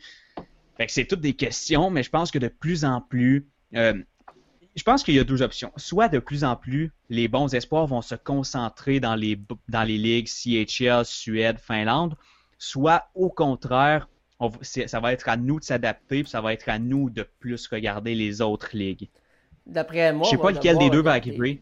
On va devoir regarder le plus de ligues possible. Parce que on le sait. C'est clair. Les, les, choses que ça donne, comme on peut comparer en Amérique du Nord, la NCA, puis la, la Ligue canadienne de plus en plus le monde regarde la NCA, ben, comprend c'est quoi, les, les partisans comprennent. Et ça va, être, ça va être le pas à faire du côté des ligues d'Europe maintenant. Parce que la NCA, encore présentement, est moins connue par les Québécois que par la majorité du monde. Mais là, ça va être le pas à faire d'aller du côté de l'Europe aussi, regarder toutes les ligues, parce que, sincèrement, il y a du méchant bon calibre en Europe. Là. Tu regardes toutes ah, les ligues, c'est du très, très bon calibre. On pense que c'est pas pareil, mais c'est un autre style de hockey qui peut très bien se transformer en style de hockey nord-américain. Selon moi, ça va être chose à voir. Mais là, encore là, encore là, la maudite grandeur de glace qui fait que c'est difficile de transposer le talent de certains. Je pense à Peter euh, je pense à Raquel, c'est toujours la même chose. Puis c'est la même chose, tu sais, je parle d'Allemagne, mais c'est quand même la même chose en Suède, là. Puis en Finlande, puis, en, Russie, c'est la même chose, c'est la même grandeur de glace qui fait que crime, ils vont-tu être capables, ces joueurs-là, de jouer en espace plus restreint? Parce que souvent, l'Europe, c'est très reconnu pour, pour ça. Là. Mhm, c'est vrai. De moi, je, je pense que c'est de moins en moins vrai, mais si tu penses en tête immédiatement, là, Ouais, c'est. Fait que, est-ce que ces joueurs-là, c'est parce que on- des exemples manquent pas là, des joueurs qui n'ont pas été capables de s'établir en Amérique du Nord. Mm. C'est vrai que les joueurs en Amérique du Nord s'installent pas. Moi, ça me fait penser à Lucas Vedemo, présentement, avec le Canadien. Ça a pris un an avant qu'il soit à son, à son aise ici. Est-ce que ça peut prendre plus longtemps pour la majorité? C'est ce que je pense. Être à son plein potentiel en Amérique du Nord, Vedemo va prendre plus de, plus de temps. Comme là, il est rendu à 24 ans. Puis on le voit, il y a eu une méchante belle évolution comparé à l'an dernier, Lucas Vedemo. Que moi, c'est un joueur que j'admire, sincèrement, sur la glace, l'avoir aller. C'est un de mes joueurs favoris. Puis je l'ai vu jouer à plusieurs reprises, puis c'est pas le même VDMO que j'ai vu l'an dernier. C'est complètement un autre joueur, puis on le voit que l'adaptation a pris du temps, mais tout de même était une bonne évolution. là. C'est une question de patience autant pour les organisations que pour les joueurs. Parce que, tu sais, c'est facile pour un joueur de dire, OK, je joue, mettons, deux ans, j'arrive en Amérique à, à 20 ans. Là, à 21 ans, 22 ans, ça marche pas encore. Puis là, ils retournent chez eux. Mm. Peut-être qu'à 23 ans, ça aurait débloqué, là. Fait que c'est une vrai. question. Puis des fois, même les équipes, ça va dans le même sens. À 22 ans, ils font bon, ben ça marche pas, on va le laisser aller. Mm. Tu sais, je pense que ça, ça peut être une question. La, la question de développement est là. là tu sais, ça, ça, il y en a qui trouvent ça niaiseux là, de dire que c'est une grande adaptation, petite glace, grande glace. C'est tout sauf niaiseux. C'est, tout est différent. Un joueur rapide sur une grande glace, c'est facile pour lui de prendre son accélération puis contourner les gars. Sur une petite glace, c'est plus la même game. Les joueurs en Amérique sont plus gros, ils savent se servir justement des petits espaces restreints. Donc ça peut prendre des années d'adaptation, ça je suis convaincu. là. Mhm, c'est sûr. Mhm. Est-ce que vous avez un autre sujet que vous aimeriez aborder ou. Oh, faut faut m'arrêter, moi. Oh, ouais, c'est ça. euh, on a abordé pas mal de choses. Ben, les boys, Jérémy, Marc-Antoine, euh, Maxime, je vous remercie d'avoir été là. C'était un plaisir de vous avoir. Puis en espérant vous revoir le plus tôt possible, puis pouvoir rejaser de hockey. Certainement. C'est sûr qu'on refait ça le Mhm. plus tôt possible. Merci les boys. Sur ça, c'était Jean-Michel, Marc-Antoine Corneau, euh, Maxime Larouche, Jérémy Caméra pour la table du hockey. Salut là.